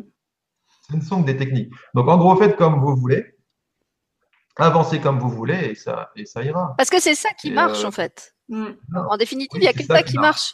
C'est pas les conseils que les autres te donnent, c'est c'est ce qui vibre pour toi. Et euh, je vais passer la, la parole à, à Marie parce qu'elle a, elle a des choses à raconter aussi par rapport à cette histoire de diplôme. Je sais que c'est une, une des discussions qu'on a qu'on a eu souvent sur la, la légitimité du fait d'être sans diplôme. Voilà. Euh, et puis par rapport justement au, au truc qu'on vous dit de faire, euh, par exemple avec les réseaux sociaux. Mais avant, je voulais réagir à, à ce qu'a dit Rémi pour pour finir sur cette histoire de, de traversée du désert. Moi, ce que la vie m'a montré. Alors moi, c'est vrai que j'ai eu une chance pour l'instant, euh, c'est que j'ai pas eu de traversée du désert financière, puisque comme je l'ai dit, j'ai été fonctionnaire. Après, j'étais en couple avec quelqu'un qui m'a permis de vivre de ce que j'aimais faire. Peut-être que je vais vivre ça maintenant, j'en sais rien. En tout cas, j'ai pas connu ça. J'en ai connu d'autres sous d'autres façons. Euh, et en tout cas, ce que la vie m'a montré, c'est que quand on traverse des moments comme ça, euh, c'est souvent qu'une porte se ferme parce que derrière une autre s'ouvre. Sauf qu'au moment où, celle de derrière s'ouvre, on ne le sait pas encore. On est focalisé, comme je le disais tout à l'heure avec ma pâtisserie, sur celle qui se ferme et devant laquelle on est en train de faire un peu notre caca nerveux. Euh, donc moi, j'ai eu un premier caca nerveux euh, quand j'ai commencé à envoyer mes manuscrits d'auteur à des maisons d'édi- d'édition qui me les ont toutes renvoyés euh, en me disant, euh, en substance, ce que vous écrivez est très bien, mais c'est pas notre, euh, comment ils disaient toujours, ils avaient une formule, ça n'est pas notre créneau éditorial. Voilà. Sauf que moi, je voulais pas être dans le créneau éditorial de quelqu'un d'autre. Je voulais faire des livres qui me ressemblaient et je voulais être édité pour ce que j'étais. Et donc, euh, pendant un temps, j'ai complètement enterré mon rêve de devenir auteur en me disant, eh ben, si c'est ça, euh, si c'est devoir euh, entre guillemets me, me prostituer et faire de la littérature qui me correspond pas pour pouvoir être édité et pour pouvoir en vivre, eh ben alors non, je préfère enterrer mon rêve parce que mon, mon art est trop noble euh, pour que je le traite comme ça. Voilà, c'est à ce moment-là, je préfère que ça reste un hobby et avoir un métier alimentaire euh, à côté. Et puis après, en fait, j'ai découvert qu'il y avait un autre système qui s'appelait l'auto-édition, qui me permettait d'éditer moi-même mes propres livres euh, au tarif que je voulais, euh, avec le contenu que je voulais. Là, je pouvais vraiment, j'avais toute la liberté que jamais j'aurais eu chez un éditeur. Et comme Rémi, au moment où j'ai fait cette découverte, j'ai vraiment béni le ciel en leur disant mais merci, merci d'avoir fait que tous mes manuscrits soient rejetés, parce que sinon aujourd'hui je serais liée par un contrat avec un éditeur qui m'imposerait des contenus, qui m'imposerait des salons, enfin voilà, qui me forcerait à faire tout ce que j'aime pas faire. Donc ça, ça a été le, le, le premier caca nerveux. Et le deuxième caca nerveux, ça a été justement quand j'ai commencé à bien réussir dans ma vie d'auteur. Donc, euh, euh, pour ceux qui le savent pas, je vis au Luxembourg, qui est un pays pas forcément francophone, donc où c'est difficile aussi de s'imposer en tant qu'auteur qui propose la littérature française, parce que c'est pas la littérature qu'ils vont privilégier, ni, ni dans leurs loisirs, ni dans les écoles. Euh, et donc voilà, j'avais commencé tout doucement avec de l'aide d'amis, de, de, d'enseignants et tout sur place à, à me créer euh, un petit réseau, ça commençait à bien marcher. Et puis, euh, ben, un peu comme vous, il y a un moment où il y a comme une espèce de crash. Euh, et d'un coup, en fait, toutes mes activités qui étaient prévues tombent à l'eau. Et vraiment, je je comprends pas parce que c'était pas de mon fait. Moi, j'avais envie de les faire. Et puis, c'était alors des, gens qui partaient en congé maladie, des, des changements de date. Enfin, vraiment, à un moment, c'était comme un, jeu de domino. Vous voyez, il y en a un qui tombe et puis après, pa, pa, pa, pa, pa, pa, tous les autres qui tombent. Et là, j'étais vraiment vénère. Et pareil, je vais râler au, au bureau de là-haut en leur disant mais c'est quoi ce truc vous vous rendez compte, ça fait des années que, que, je vous écoute pour réussir mon truc, et puis au moment où ça marche, vous me, vous coupez l'herbe sous le pied. Là, non, mais c'est pas du jeu. Voilà, un peu comme euh, Rémi quand il était tout à l'heure dans, dans, sa phase vénère. Et donc là, ça dure quand même quelques semaines où il se passe vraiment rien, où tous mes trucs continuent à être annulés euh, les uns après les autres. Donc comme Rémi, je fais mon maxi caca nerveux et je leur dis si c'est comme ça, et eh ben je reprends un boulot de prof. Et là, ce qui se passe, c'est que le lendemain, il y a Stéphane Code qui me file un rendez-vous et qui me propose en fait de devenir animatrice sur le grand changement. Et donc, je comprends qu'en fait, tout ce vide euh, qui s'était fait dans ma vie, c'était pour préparer la place parce que forcément si j'avais eu plein d'activités, j'aurais jamais accepté de devenir animatrice sur le grand changement et ce serait pas passé tout ce qui s'est passé après avec le grand changement et la web TV et, et tout ce que je fais aujourd'hui. Mais comme je le disais, au moment où la porte s'est fermée, moi j'étais juste occupée à faire mon caca nerveux devant la porte fermée. alors maintenant, je repasse la, la parole à Marie, parce que je sais qu'elle a des choses à dire sur le fait de ne pas avoir de diplôme, euh, puisque dans le cas de la photographie, c'était son cas. Euh, et qu'elle s'est posé beaucoup de questions par rapport à ça, et puis aussi par rapport justement à ces choses qu'on vous dit, du genre par exemple, pour être visible professionnellement, il faut avoir un réseau social, et pour avoir un réseau social, il faut être sur Facebook. Alors je crois qu'elle a ah oui, je crois qu'elle a des choses à nous dire par rapport à ça. C'est quoi Facebook? Je comprends pas. Je sais plus, hein. J'ai oublié ce truc. Alors, par où commencer? Parce que bon, j'ai été quand même sur Facebook à un moment. Donc, euh... alors moi aussi, j'ai eu une très grosse traversée du désert en 2015. Hein, euh, si, on, si je veux l'aborder un petit peu, quand j'ai, parce que en, en, parlant de diplôme, tout ça, euh forcément, donc je n'avais pas de diplôme de photographe. Et euh, du coup, je me sentais pas légitime complètement. J'ai fait ça, mais je me sentais pas légitime. Donc, j'avais oublié de me payer. Euh, quand j'ai fait le projet à Nantes, j'ai oublié de me reverser. Euh, enfin, au moment où j'aurais pu me vendre mes photos, en fait, j'ai dit aux gens, bah non, je vends pas mes photos, n'importe quoi.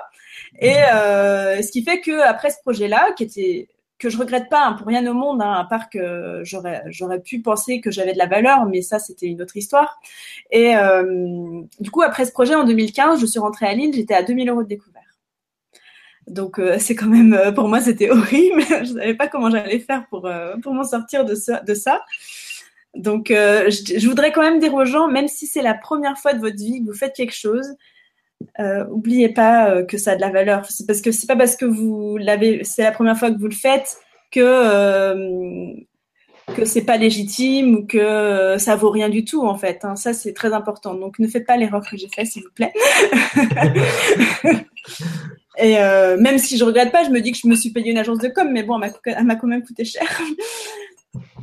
Et et du coup, à ce moment-là, j'étais quand même très visible. Enfin, je ne veux pas renier quand même le fait où j'ai été très visible sur les réseaux sociaux. Donc à ce moment-là, j'ai quand même été très visible sur Facebook. C'est là que j'ai commencé à ouvrir un blog. Euh, c'est là que j'ai fait pas mal de choses. Et euh, donc depuis, c'est bon. Hein, je suis plus à numéro de découvert. Hein, ça c'est ça c'est arrangé. et euh, Et euh, oui, j'ai quitté Facebook. Alors, je sais que Sylvie, elle, brûle d'envie que je raconte mon départ de Facebook. Mais oui, parce que c'est pas, c'est pas courant d'entendre quelqu'un qui dit j'ai quitté Facebook et euh, ça me manque pas et mm. euh, je réussis professionnellement sans Facebook. Voilà, parce qu'il y a tellement de gens qui croient que c'est indispensable pour être visible d'être sur Facebook. Alors Facebook, c'est un très bon réseau social, mais je pense que si on se force et qu'on n'a pas envie, ça va se sentir dans l'énergie et ça va pas euh, parce que du coup, il y a eu beaucoup de témoignages quand je suis partie de Facebook. Donc, je suis partie de Facebook en juin dernier. Euh, parce qu'en fait, je me sentais oppressée par l'énergie de ce réseau. Je j'arrivais plus, même dans mon corps, c'était pas possible, euh, j'arrivais pas. Pourtant, j'ai eu, euh, je suis restée beaucoup d'années dessus, euh, j'ai eu beaucoup de visibilité grâce à ce réseau social. Donc, je renie pas que c'est bien. Hein. Je suis en, pas en train de dénigrer, mais en tout cas, à ce moment-là de ma vie, je me sentais oppressée et ça n'allait plus. Donc euh, j'ai annoncé, euh, alors j'ai fait un petit tremblement de terre euh, parce qu'il y avait quand même pas mal de gens qui me suivaient. Et, c'est assez drôle les réactions qu'il y a eu parce qu'il y a des gens qui m'ont écrit. Alors il y a eu des coups de panique.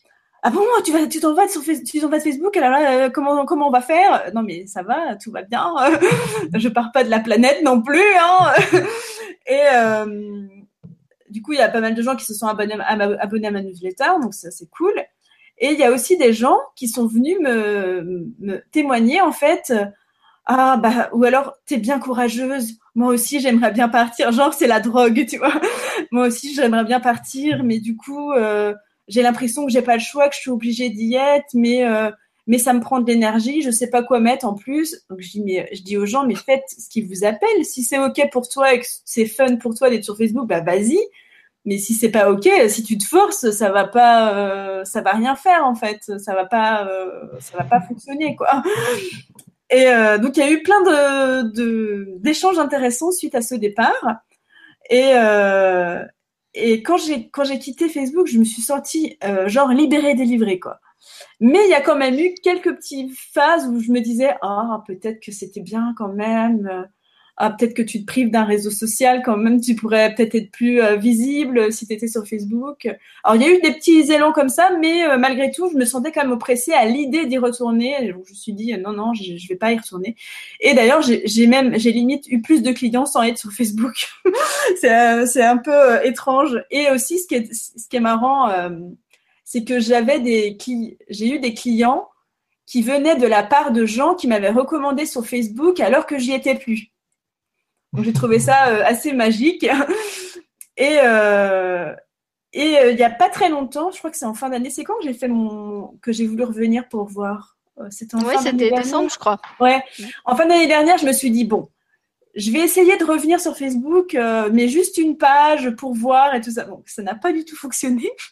Parce qu'en fait, je voulais, je voulais voir si, je voulais faire un test en fait, si on était sur Facebook avec juste une page, pas un profil, est-ce qu'on pouvait être visible quand même sans payer de publicité? Je voulais faire ça comme test à l'origine. Euh, sauf que Facebook n'a pas voulu de moi. Euh, donc je me suis réinscrit dessus, j'ai fait une page. Au bout de deux jours, Facebook m'a demandé une photo de moi pour savoir si j'étais une vraie personne. La question qui est-ce que vous êtes une vraie personne? Je suppose. Donc j'ai fait ma bonne petite fille sage, j'ai envoyé une photo de moi. Et, euh, au bout de deux jours, je me suis reconnectée. Votre compte a été désactivé. Vous ne respectez pas les conditions. Mais j'avais rien fait encore. J'avais toujours pas euh, commencé du tout. T'avais rien fait, mais t'étais déjà illégal. Hein, bien. Et euh, là, il me demande une pièce d'identité. Donc, j'envoie ma pièce d'identité. Alors, peut-être que, bon, peut-être que pour les doubles comptes, peut-être qu'ils surveillent ou je sais pas quoi. Donc, je fais ça. Et, euh, et, là, c'est bon, je peux me reconnecter. Euh, et là, je me dis, bah, je vais essayer d'aller sur des groupes parce qu'avant, j'aimais bien partager sur des groupes. Donc, je me suis dit, je vais faire mon profil, je vais pas accepter d'amis, je vais juste mettre une redirection sur mon site et je vais animer ma page pour juste pour partager mon actualité. Et, euh, et en fait, je commence à faire ça et là, je me sens oppressée comme avant et, euh, et je me sens stressée. Je commence à avoir des boutons partout. Je fais, bah non, mais là, ça va pas être possible. Et après, Facebook euh, euh, cette même journée où là je me dis non mais là c'est pas possible, je pense que c'est pas pour moi. Euh, Facebook me redemande encore une photo de moi et là ça a recommencé. Donc du coup définitivement je n'y suis plus et sans regret. Ça va, je je suis très bien sans lui. Donc je, par contre je suis bon je communique beaucoup sur mon blog. par ma newsletter et aussi pas mal sur Instagram. Voilà, c'est les trois, les trois médiums que j'utilise et qui fonctionnent très bien. Et, euh, et donc, du coup, j'ai banni Facebook de ma vie. Alors, de temps en temps, quand les gens me parlent de leur page, je vais voir, parce qu'en fait, quand tu passes sur Facebook, tu peux quand même regarder les pages. Tu peux pas commenter, mais tu peux regarder les pages. Donc ça, ça va, ça m'oppresse pas. Mais euh, du coup, non, j'ai définitivement quitté le petit bonhomme bleu. Pour voilà, plus grand revenir sur les croyants, c'est quelque chose qui est ressorti hein, dans nos trois témoignages, c'est qu'aucun de nous, on est branché marketing. Alors moi, c'est comme Marie et peut-être comme toi, Rémi, c'est vrai qu'il y a des moments où j'ai essayé de m'intéresser à ça parce qu'on me disait si tu veux réussir, il faut avoir des mm. stratégies de marketing machin. Et vraiment, chaque fois, c'était pour moi, c'était rédhibitoire. C'est un peu comme Marie avec Facebook. Dès que je commençais à lire euh, les procédures, c'était pas l'argent en fait. J'ai pas de problème particulier avec l'argent et le fait de gagner de l'argent, c'était que j'avais l'impression qu'on m'imposait une façon de faire. Voilà, mmh. et, je me sentais euh, euh, atrophiée dans ma liberté de d'entreprendre. Dans, je me sentais plus libre de faire les choses comme j'avais envie. Et à la fin, je me suis dit, je crois que je préfère les faire à mmh. ma façon, quitte à gagner moins, que, exactement comme je l'avais fait pour l'auto-édition, mais au moins d'une façon qui est vraiment moi, euh, que me forcer à le faire comme on me dit que je dois le faire et dans un truc où je me sens mal. Et euh, voilà, l'erreur qu'on croit, c'est qu'on l'erreur qu'on fait, c'est qu'on croit souvent qu'on doit passer par ces entre guillemets passages obligés, mmh. euh, qui finalement ne sont pas si obligés que ça. C'est, je parlais tout à tout à l'heure du, du, décor euh, du, du théâtre. Euh, on peut aussi faire tomber ça. Euh, moi, je suis arrivée à la web TV. J'avais jamais fait de web TV de ma vie. J'ai pas été formée pour ça, à part par une mini vidéo. Euh, elle devait faire six minutes de, de, Stéphane Coll qui nous a montré comment programmer une émission. mais pour l'animation, par exemple, j'ai tout fait intuitivement. J'ai jamais appris ça. Euh, et quand après j'ai créé mes propres chaînes, je me suis servi, ok, de ce que j'avais appris sur le grand changement, mais que j'avais appris complètement sur le tas. J'ai vraiment eu aucune formation euh, là-dedans. Euh, et alors un truc qui a toujours été un mystère pour moi, puisqu'on parlait marketing et pub, euh, c'est euh, par exemple pourquoi d'un coup une de mes chaînes s'est mise à prendre plein d'abonnés alors que je n'ai rien fait pour. Je, je n'ai pas partagé spécialement plus. J'avais deux chaînes en parallèle. Il y en a une qui a littéralement explosé. Elle a aujourd'hui le double d'abonnés de l'autre, alors que l'autre est plus ancienne. Euh, et je ne fais pas spécialement de plus de pubs pour euh, pour une chaîne ou l'autre. Euh, quand j'étais sur le grand changement, c'était le contraire. J'étais la chaîne qui était la moins regardée parce que j'avais choisi de faire une chaîne pour les enfants avec des programmes différents, que je faisais des émissions en journée. Euh, donc je pensais vraiment que c'était c'était pas mon truc quoi de faire du chiffre. Et là j'ouvre ma chaîne et d'un coup là en, un an la, la, chaîne a pris euh, je sais pas là en ce moment elle continue à prendre des abonnés et je, je ne sais pas pourquoi je ne fais rien pour. Euh, même chose les, les invités au début c'était moi qui les contactais maintenant souvent c'est le public qui me recommande des gens. Euh, les thèmes, c'est pareil. En fait, c'est vraiment des choses qui me viennent intuitivement. L'émission d'aujourd'hui, euh, il y a peut-être trois semaines ou un mois, je savais pas qu'on allait la faire, ou je savais qu'on allait la faire, mais je savais pas quand. Euh, je savais que je voulais la faire avec Rémi et Marie. Ça, c'était c'était clair. Voilà. Et en fait, je crois que ce qui ce qui nous guide chacun, c'est vraiment cette espèce de de sens de l'évidence. Voilà, c'est évident, c'est évident. Pour moi, c'était évident que c'était eux. Après, le comment, bah, c'est pas grave. C'est comme un c'est comme un. En fait, c'est comme quand j'écris mes textes. Souvent, j'ai un, une idée de départ, et du moment que j'ai cette idée de départ ou cette espèce de noyau, après tout le reste va euh, va se, se, se, créer spontanément autour. J'ai pas besoin d'avoir tout le cadre, tout le canevas. Je sais qu'il y a des auteurs qui écrivent comme ça des récits. Euh, euh, très très complexes où ils savent qu'il va y avoir trois tomes et que dans chaque tome il va se, il va se passer tel truc. Moi c'est pas du tout comme ça. Le, le, récit il se déroule vraiment petit à petit. Euh, souvent, en plus, c'est des co-créations, donc je pars des, des, idées que les autres me donnent.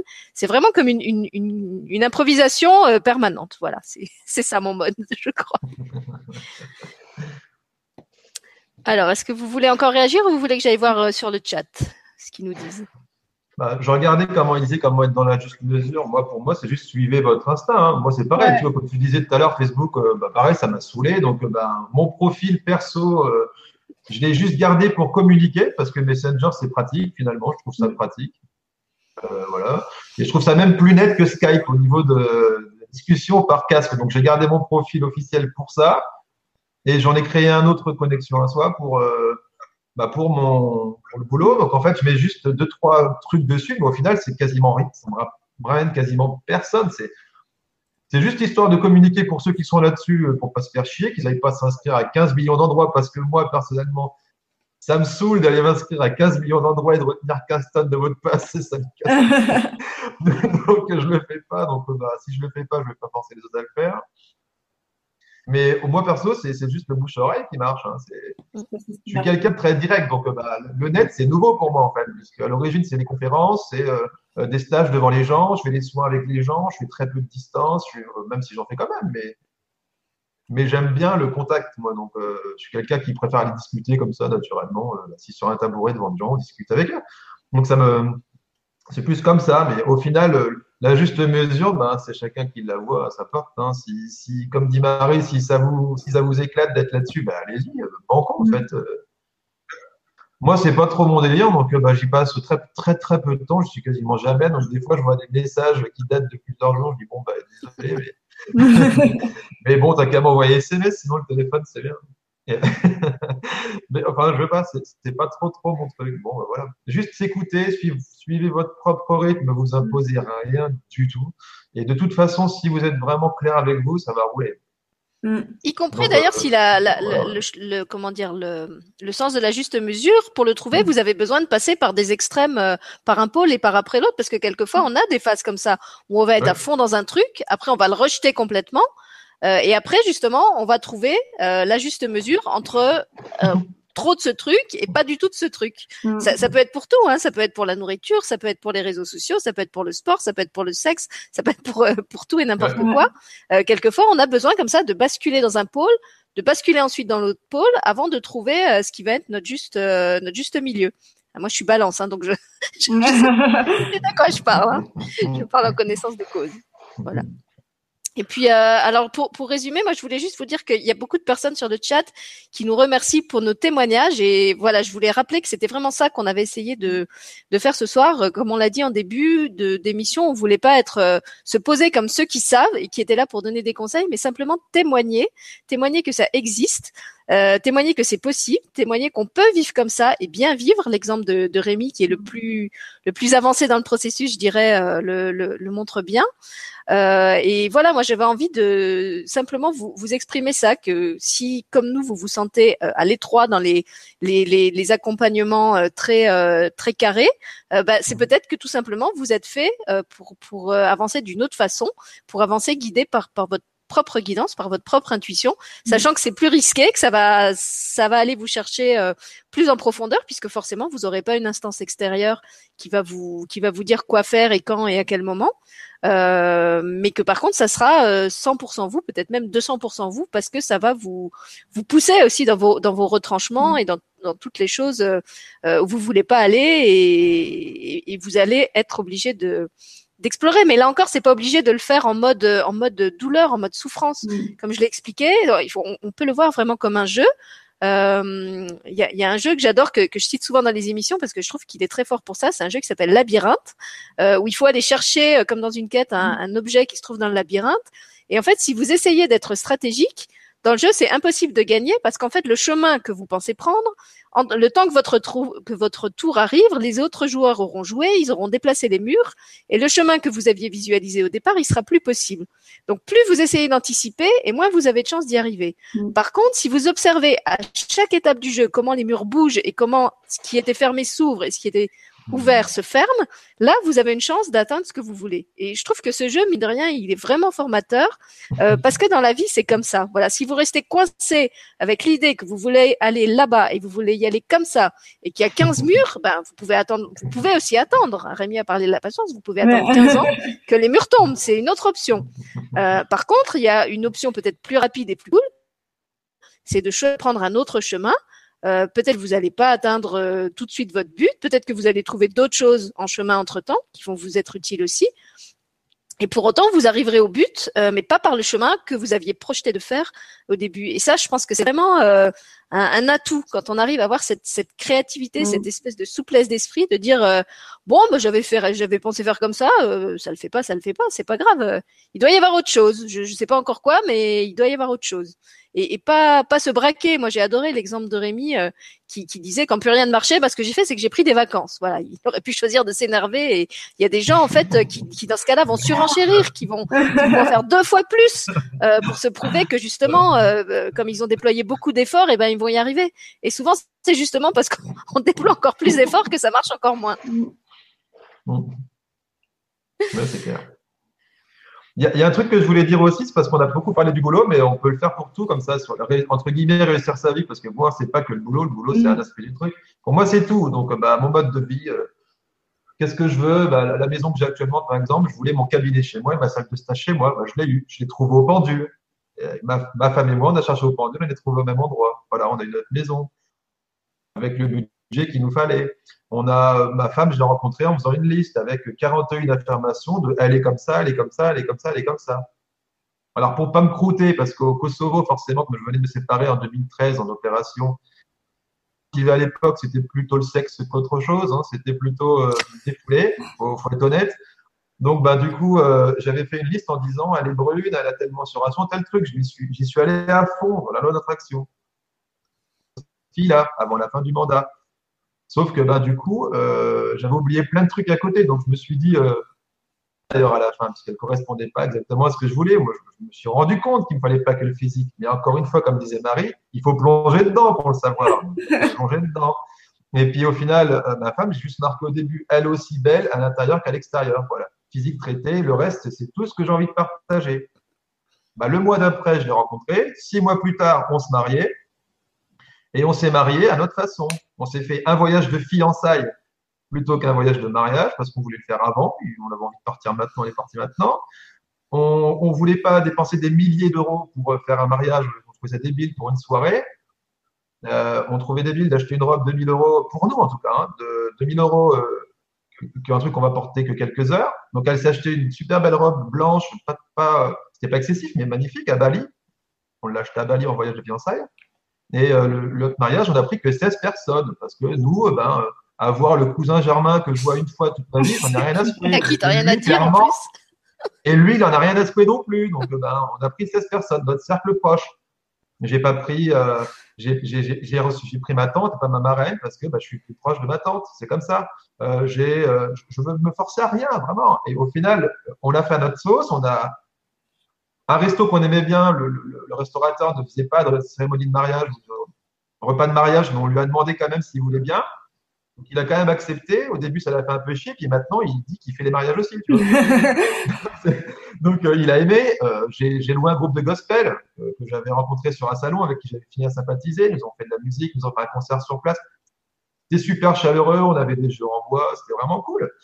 Très, très sympa. Et au final, eh ben, à 17h30, on est parti en disant bon, bah, allez, on part tout le monde, on part au week-end.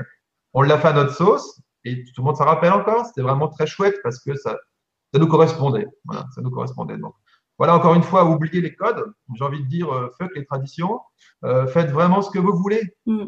Faites ce que vous voulez. Mm. Si vous faites ce que vous voulez, vous allez émaner une énergie positive puisque vous vous faites du bien à vous. Mm. Si vous faites semblant de sourire, mais que vous, intérieurement, c'est le bordel, ben, vous émanez le bordel. Et admettons que vous arrivez dans une ambiance plombée et que vous, vous êtes plombé, bah, plombé plus plombé égale méga plombé. Donc vous en rajoutez. Alors que si vous êtes heureux, bah, au pire, bah, vous rajoutez rien. Et au mieux, il y en a qui vous rejoignent un peu dans cet état d'esprit. Donc en gros, voilà. Voilà pourquoi je, je me choisis d'abord, sans pour autant être je suis le seul qui existe. Et que dès que je vois morfler dans une flaque d'eau, j'ai envie de lui faire un bisou. On n'en est pas là non plus. Hein. Mm. C'est toute, toute, une limite. C'est des limites. Aimez-vous, oui. Vous suraimez pas. Et en gros, je ne sais pas, sur 100% de choses que vous donnez, 50% pour vous et 50% pour les autres. Mais vous n'oubliez pas dans l'équation. Puisque votre énergie, ce que vous dégagez dépend, de ça. Si vous êtes vraiment joyeux, ben, ça va rouler tout seul. Pour moi, c'est ça, c'est le moteur, c'est la joie. Et c'est euh, euh, faites l'inverse de ce que dit vos peurs. Faites tout ce que l'inverse de ce que dit vos peurs. J'ai peur du vide, ok, bouge pas, soyez élastique. J'ai peur de parler en public, ok, une conférence. je n'écoute pas ce qu'elles me disent et du coup, c'est chouette, ça devient intéressant, on, se dépasse. Voilà. Il y a toujours de la magie derrière la peur, hein. ça c'est. Ah bah ouais, c'est des cadeaux en fait. Ah ouais, c'est des trésors. Oui, je voyais encore quelqu'un sur le chat, c'est Aurore, qui nous dit aussi merci pour vos témoignages, ça fait plaisir à entendre. Ah, c'est Aurore que je connais. Coucou Aurore. Vous voyez, les gens la retrouvent même sur Facebook.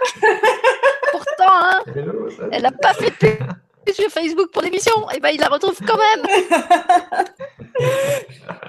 Alors moi, j'avais vu passer sur le chat euh, un message de quelqu'un euh, qui disait qu'il ou elle, attends, je vais essayer de retrouver, avait du mal à se connecter à ses intuitions.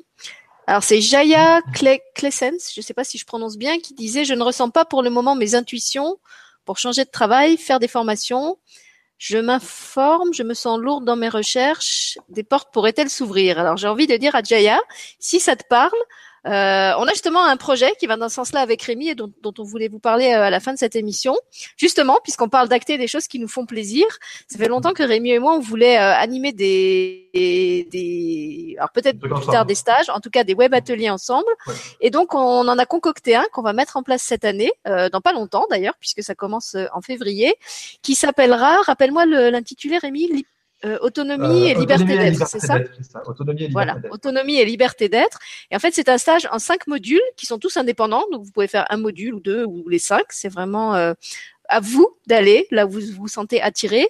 Et le but de ce, ces modules, c'est justement de vous apprendre chacun à vous autoguider, à utiliser vos propres ressources. Donc Rémi et moi, on va arriver, on va mettre sur la table euh, ce qu'on sait faire, mais l'idée, c'est aussi, un peu comme pour un pique-nique, que vous aussi, vous mettiez sur la table ce que vous savez déjà faire, ou vos questions, si c'est encore euh, au stade de questions, et que ça soit un peu comme un, un, un de, un de recettes, un frichti de, d'outils qu'on peut euh, s'échanger les uns les autres pour apprendre justement à écouter ses ressentis, à savoir ce qui est juste pour nous ou pas, sachant que ce qui est juste pour nous ne va pas l'être forcément pour le voisin et que ça n'a pas à l'être puisqu'on est tous différents. Euh, donc le premier stage justement qui le premier module qui, qui se passera le 8 c'est quoi? C'est le 8 février je crois Rémi? 8 février ouais c'est ça. Voilà. Euh, ça sera là-dessus, ça sera sur euh, l'autoguidance et le fait d'être euh, d'être souverain, d'apprendre vraiment à ressentir ce qui est juste pour soi et uniquement pour soi, sans l'imposer aux autres et sans se laisser non plus imposer par les autres ce qui est juste pour soi et uniquement pour soi. Donc si ça vous parle, on va mettre en ligne ou ce soir ou demain une petite vidéo où on vous explique comment faire pour vous inscrire et quelles seront les, les modalités du, des ateliers. En tout cas, ça nous fait bien plaisir de de présenter ça euh, tous les deux. Et puis sinon, on a fait aussi plusieurs émissions avec Rémi et je crois qu'il en a fait aussi euh, sur sa chaîne justement où il propose des outils comme ça pour euh, apprendre à ressentir l'énergie et, comment travailler avec elle pour faire des choix. C'est toujours en ligne sur ta chaîne, Rémi? C'est Ouais, ouais. Bah, la, dernière, c'était avec le grand changement. C'était avec Florence sur LGC1. On avait fait transformer ses souffrances et ses peurs en outils d'évolution. Donc, on parlait des peurs. Mm. Et puis, on avait, j'avais donné pas mal de petits outils d'autoguidance, donc vous pouvez les prendre gratuitement comme ça sur la, sur ma chaîne ou sur LGC, je crois qu'il ça y est encore d'ailleurs. Oui, elles sont en euh, replay. Chaîne de Florence ou la mienne, c'est bien. Voilà, cool.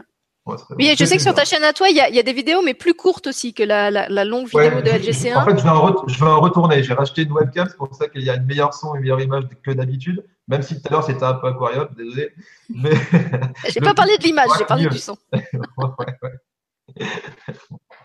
ouais. voilà, on s'équipe. Et, surtout avec ça, euh, comme on parlait de l'argent tout à l'heure, nous, on aime bien, euh, je suis sûr qu'on aime bien gagner notre vie, mais on veut rester accessible. Donc, euh, moi, je suis, je suis tout sauf l'hypercapitaliste qui veut toujours du plus, du plus, du plus. Donc, au bout d'un moment, il faut s'arrêter. J'ai pas envie de faire des consultations à 300 balles, mais j'ai pas envie de faire des stages à 1008. Ça m'intéresse pas. Donc, c'est 200 les stages, 250 en général, et les consultations, 80 max si on fait deux heures. Voilà. Ça doit pas être trop, trop cher. Et du coup, ce qu'on voulait vous proposer, l'atelier, on s'est, dit qu'on limiterait à 30 euros chaque atelier et que si vous vouliez faire les 5, vous pourriez en prendre, euh, vous n'en payeriez que 4 sur les 5.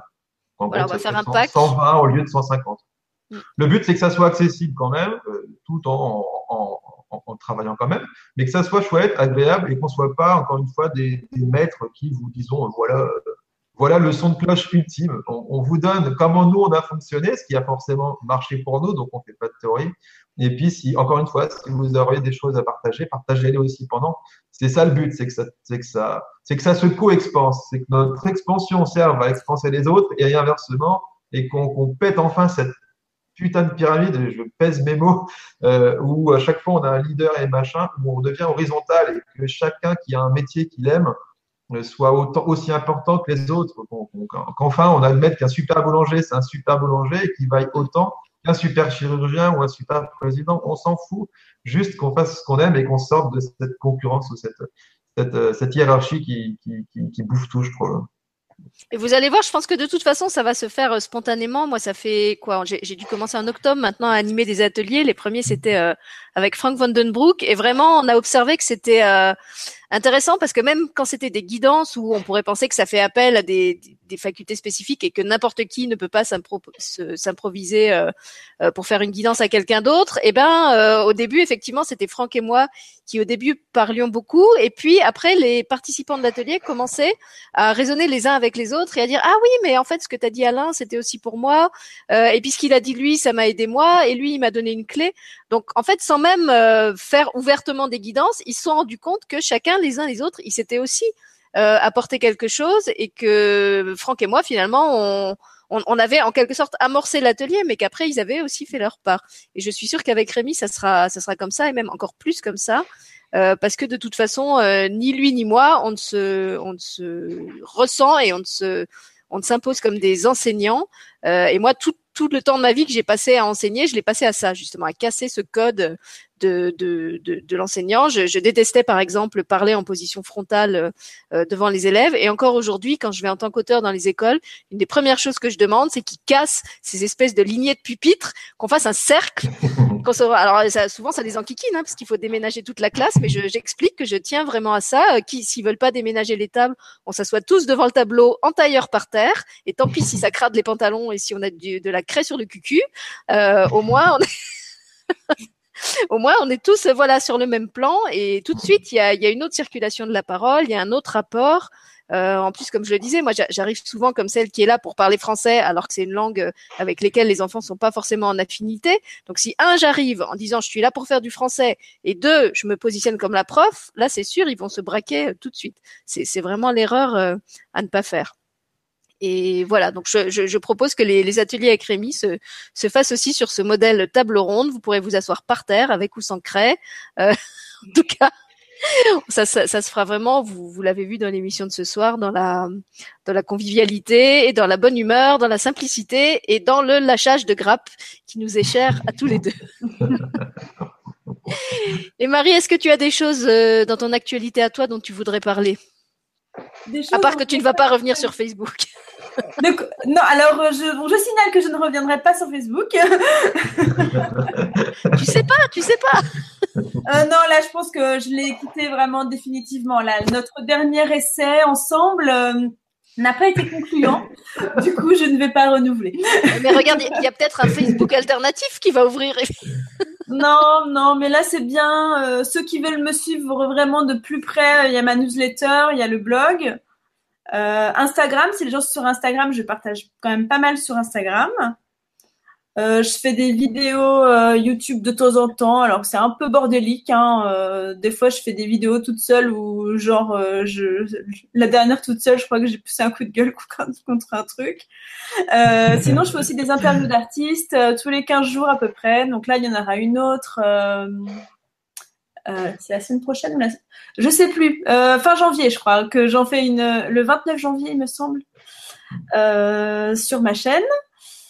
Et sinon, bah, si vous voulez des photos de vous de très authentiques qui vous ressemblent, connectées à vous-même, eh ben, vous pouvez m'appeler. et, et dans l'année, je pense que je vais sûrement refaire des expos parce que ça y est, ça y est, je me rebouge les fesses pour pour aller à l'extérieur voir des gens. Donc là, j'ai pas de date hein, parce que là, je commence tout juste mon exploration. Euh, et euh, bah voilà. Sinon, j'écris beaucoup et puis. Euh... Bah si, t'as ton livre qui va sortir quand même. Ah oui, cette année il va sortir, mais vu qu'il est pas, il est vu qu'il est pas, j'ai pas de date de sortie. Oui, j'ai mon livre qui va sortir cette année. Mon livre, donc c'est derrière la peur, l'âme agit. Donc ça parle, c'est pas, ça parle beaucoup de mon parcours, hein, de tout ce que j'ai traversé et dans le but de de dire au monde, bah, si je l'ai fait, vous pouvez le faire aussi, quoi. Voilà, on a aussi des, projets de, stage ou d'atelier avec Marie. Je sais, je sais pas encore exactement comment ça va prendre forme, mais ça fait aussi, comme avec Rémi, ça fait un moment qu'on pense à faire quelque chose ensemble. Mm. Donc je sais pas euh, combien de temps ça mettra à se concrétiser, mais attendez-vous à ce que tôt ou tard on vous on vous sorte aussi quelque chose. Et puis bah, je tiens à rappeler qu'elle a quand même un super blog où elle écrit des articles euh, euh, vraiment sur elle, sur son activité, mais qui en même temps vous verrez font écho à plein de choses. Euh, bon moi je pense que ça fait écho parce que je suis artiste aussi, mais j'ai vu tout à l'heure sur le chat qu'il y avait Anna El Azuria qui est aussi un, un jeune artiste euh, qui a fait le choix récemment de, de se mettre à mi-temps pour pouvoir consacrer plus de temps à la peinture parce qu'il c'est un peintre. euh, Enfin moi je le trouve extraordinaire. Euh, et Anaël, j'espère que cette émission t'aura t'aura incité à aller encore plus loin dans ce que tu aimes faire. Euh, et, voilà, je vous conseille le, le blog de Marie pour ça parce qu'en fait, à travers sa réflexion personnelle, je trouve qu'elle touche des choses en nous euh, justement sur sur notre rapport euh, euh, aux croyances à l'argent, au monde professionnel, euh, à la créativité, euh, tout- tous ces, comme je disais, tous ces décors de théâtre, ces fausses, euh, ces fausses barrières en fait qu'on se met et qui n'existent que dans nos têtes la plupart du temps et qui, euh, quand on choisit d'aller voir derrière, euh, tombent en poussière et, et, et nous font découvrir des, des paysages qu'on n'avait même pas, même pas osé imaginer en fait. Voilà. Donc je vais retourner voir une dernière fois sur le chat s'il y a une dernière question. Euh... Non, je crois que c'est bon. Voilà. Donc on vous remercie d'avoir été avec nous et d'y être encore euh, pour bonne partie à, à 22 heures passées. Euh, et puis bah, je vais vous laisser si vous voulez dire un, petit mot chacun. Moi je vous, je vous remercie simplement d'avoir été avec nous et j'espère que cette émission aura donné justement beaucoup d'espoir à des gens qui peut-être n'ont pas encore osé franchir le cap. C'était vraiment pour ça que j'ai eu envie de la faire. N'ont pas encore osé se donner le droit, n'ont pas encore osé euh, franchir le pas, sachant que vous n'êtes pas obligé de sauter tout de suite dans le grand bain euh, et, et- et de couler pour apprendre à nager. à na- à nager. Euh, vous pouvez y aller progressivement. Marie, elle a un petit peu parlé de ça quand elle a dit euh, à mes heures, euh, comment tu les appelais, mes heures gagnées? à mes heures gagnées, euh, parce que je voulais pas les appeler mes heures perdues, et je trouve que c'est très beau déjà. Euh, à mes heures gagnées, j'allais euh, apprendre auprès d'un protographe, d'un pff, d'un protographe, d'un photographe. Il est temps que j'aille me coucher. J'allais apprendre auprès d'un photographe. Donc voilà, ça peut commencer comme ça. Euh, moi aussi, au début, euh, j'étais prof et j'écrivais euh, à mes heures gagnées. J'avais un, sa- un salaire alimentaire à côté. On n'est pas obligé tout de suite de se mettre euh, euh, en difficulté, sauf si vraiment euh, on est complètement euh, en burn-out et qu'on n'en peut plus et que, euh, co- comme Marie avec Facebook, il faut qu'on coupe les ponts euh, complètement. Mais euh, c'est une transition qui peut très bien se faire aussi de façon progressive, où au début, ce qui vous fait vibrer, ça va juste être un hobby qui va prendre une heure, deux heures, cinq heures, et puis euh, après qui va commencer à rapporter un peu d'argent, et puis voilà, ça va se faire euh, petit à petit. Là aussi, c'est pas obligé que ça se fasse euh, dans la douleur et dans la dans la révolution et une espèce de, table rase explosive de tout ce que vous avez été. Vous pouvez aussi euh, euh, vous servir de tout ce que vous avez été pour que ça soit une plus-value dans ce que vous allez faire euh, de nouveau. C'est quelque chose qu'on n'a pas qu'on n'a pas trop abordé, mais Rémi, par exemple, a expliqué comment le fait d'avoir été à l'armée, ça lui avait donné un cadre euh, qui lui avait servi après euh, bah, à déconstruire le cadre, mais aussi à savoir s'en servir quand il en avait encore besoin. Et ça, je pense que c'est important. Moi, j'ai j'ai dix ans de, palais, de passer de, de documentalisme derrière moi. C'est c'est vraiment quelque chose qui structure, de passer son temps à classer, à indexer euh, et à ranger. Et euh, aujourd'hui, je crois que c'est un peu aussi ce qui, me- ce qui me donne, une, comme lui, une grande liberté dans l'improvisation. Parce que je sais que si j'ai besoin de revenir euh, à la solidité de la structure, euh, c'est une capacité que j'ai. Euh, et toi, Marie, je suis sûre que tu as aussi des, des exemples qui vont euh, dans le sens-là. Ouais, bah, bah, moi, les horaires, par, exemple, même la coiffure. Enfin, j'avais des horaires très cadrés, fallait que je sois organisée. Enfin, maintenant, je dis que je suis un peu une créative bordélique, mais en fait, c'est un bordel organisé. C'est un beau concept, créatif bordélique. Mais voilà, regardez, en même temps, il y a beaucoup de musiciens qui, avant d'improviser, doivent apprendre à faire leur gamme. C'est euh, euh, voilà, il y a bah, après il y a ceux qui arrivent à apprendre à l'oreille et qui qui vont jamais faire le conservatoire, chacun son son chemin. Mais euh, je, je dis ça aussi parce que tout à l'heure sur le chat, j'ai vu passer euh, un commentaire de quelqu'un qui disait j'ai 56 ans, euh, un- peu sur le ton euh, bon et maintenant qu'est- qu'est-ce que je peux commencer de nouveau? Mais en fait, il n'y a pas d'âge pour commencer euh, quelque chose de de nouveau. On peut commencer à, à 20 ans, on peut commencer à 30, à 40, à 50. Si vraiment c'est ça qui te fait vibrer, euh, j'allais dire à la limite justement, si tu sens que tu as, déjà passé beaucoup de temps à faire des choses que t'aimais pas, euh, vas-y maintenant parce qu'il est pas trop tard et, et- et n'attends pas comme mon père ou, ou celui de Rémi qu'il soit vraiment trop tard euh, et que que t'aies pas fait de ta vie ce que ce que tu avais envie d'en faire. Fais-le, fais-le à ton rythme, fais-le à ta façon, mais ne t'interdis pas sous prétexte, encore une croyance que tu as 56 ans, euh, que c'est trop tard et, et que tu peux pas commencer. Et, tu découvriras peut-être que justement ce que tu as fait de tes 56 ans, c'est ce qui va, comme je disais, apporter une plus-value euh, à ce que tu vas faire de nouveau, parce que tu as une expérience de vie que tu vas pouvoir mettre au service de, de ce nouveau et que tu vas faire d'une manière bien à toi. Euh, pour donner un, exemple concret, euh, moi, toute mon expérience d'enseignante, elle me sert aujourd'hui dans, dans, ce que je fais dans les écoles comme moteur. Souvent, les, les, les profs me disent, on sent que vous êtes du métier euh, et que vous savez comment prendre les enfants voilà, j'ai pas renié ce panier, ce, passé d'enseignante. Il m'a vraiment euh, aidé et j'ai vraiment aimé faire ça le temps où je l'ai fait. Par contre, quand j'ai décidé que c'était fini, c'était fini. Mais toutes les compétences que j'ai acquises dans ce domaine-là, elles me sont super utiles encore aujourd'hui et, je suis heureuse de les avoir. Euh, de, les avoir euh, vécues. Mais mes compétences des, deux ans euh, où j'ai été mère au foyer, où j'ai fait que ça, c'est aussi des compétences que je réinvestis autrement dans, dans, dans, dans mes relations en général, dans voilà le, le fait d'avoir arrêté tout et de, et de, faire que ça, euh, de regarder ce jeune enfant grandir, c'était aussi une expérience de vie euh, extraordinaire. Donc rien n'est perdu en fait, aucune expérience de vie n'est perdue, sauf si vous décidez qu'elle a été perdue. C'est ça. Mais souvent, c'est après qu'on se rend compte. Excuse-moi, Ami. Vas-y, vas-y, t'inquiète. Euh, souvent, c'est après qu'on se rend compte. Sur le coup, euh, enfin, en tout cas pour moi, euh, par exemple, euh, il y a eu des périodes où tout ce que je faisais avant, et ben en fait, je le rejetais en bloc. Je faisais ah non, je veux plus entendre parler de ça et tout. Mm. Et après, ça revient et on se dit ah ouais, mais ça, ça m'a servi finalement. Par exemple, euh, moi avant, j'avais pas du tout confiance en moi. Euh, j'étais toute rouge comme une tomate dès que je devais parler. Enfin, c'était horrible. Et du coup, la coiffure, ça m'a aidé à développer ça aussi, de, de ce que j'étais obligée de parler aux gens, etc. Alors que moi, quand j'ai commencé la coiffure à 14 ans, à 14 ans, j'étais écarlate euh, et j'étais toute angoissée. Je n'osais pas parler devant les gens. Enfin, euh, et, et, en fait, toute cette expérience que j'ai eue où je devais vraiment parler à des gens tous les jours, tous les jours, tous les jours, bah, ça m'a vachement aidé pour aujourd'hui, en fait.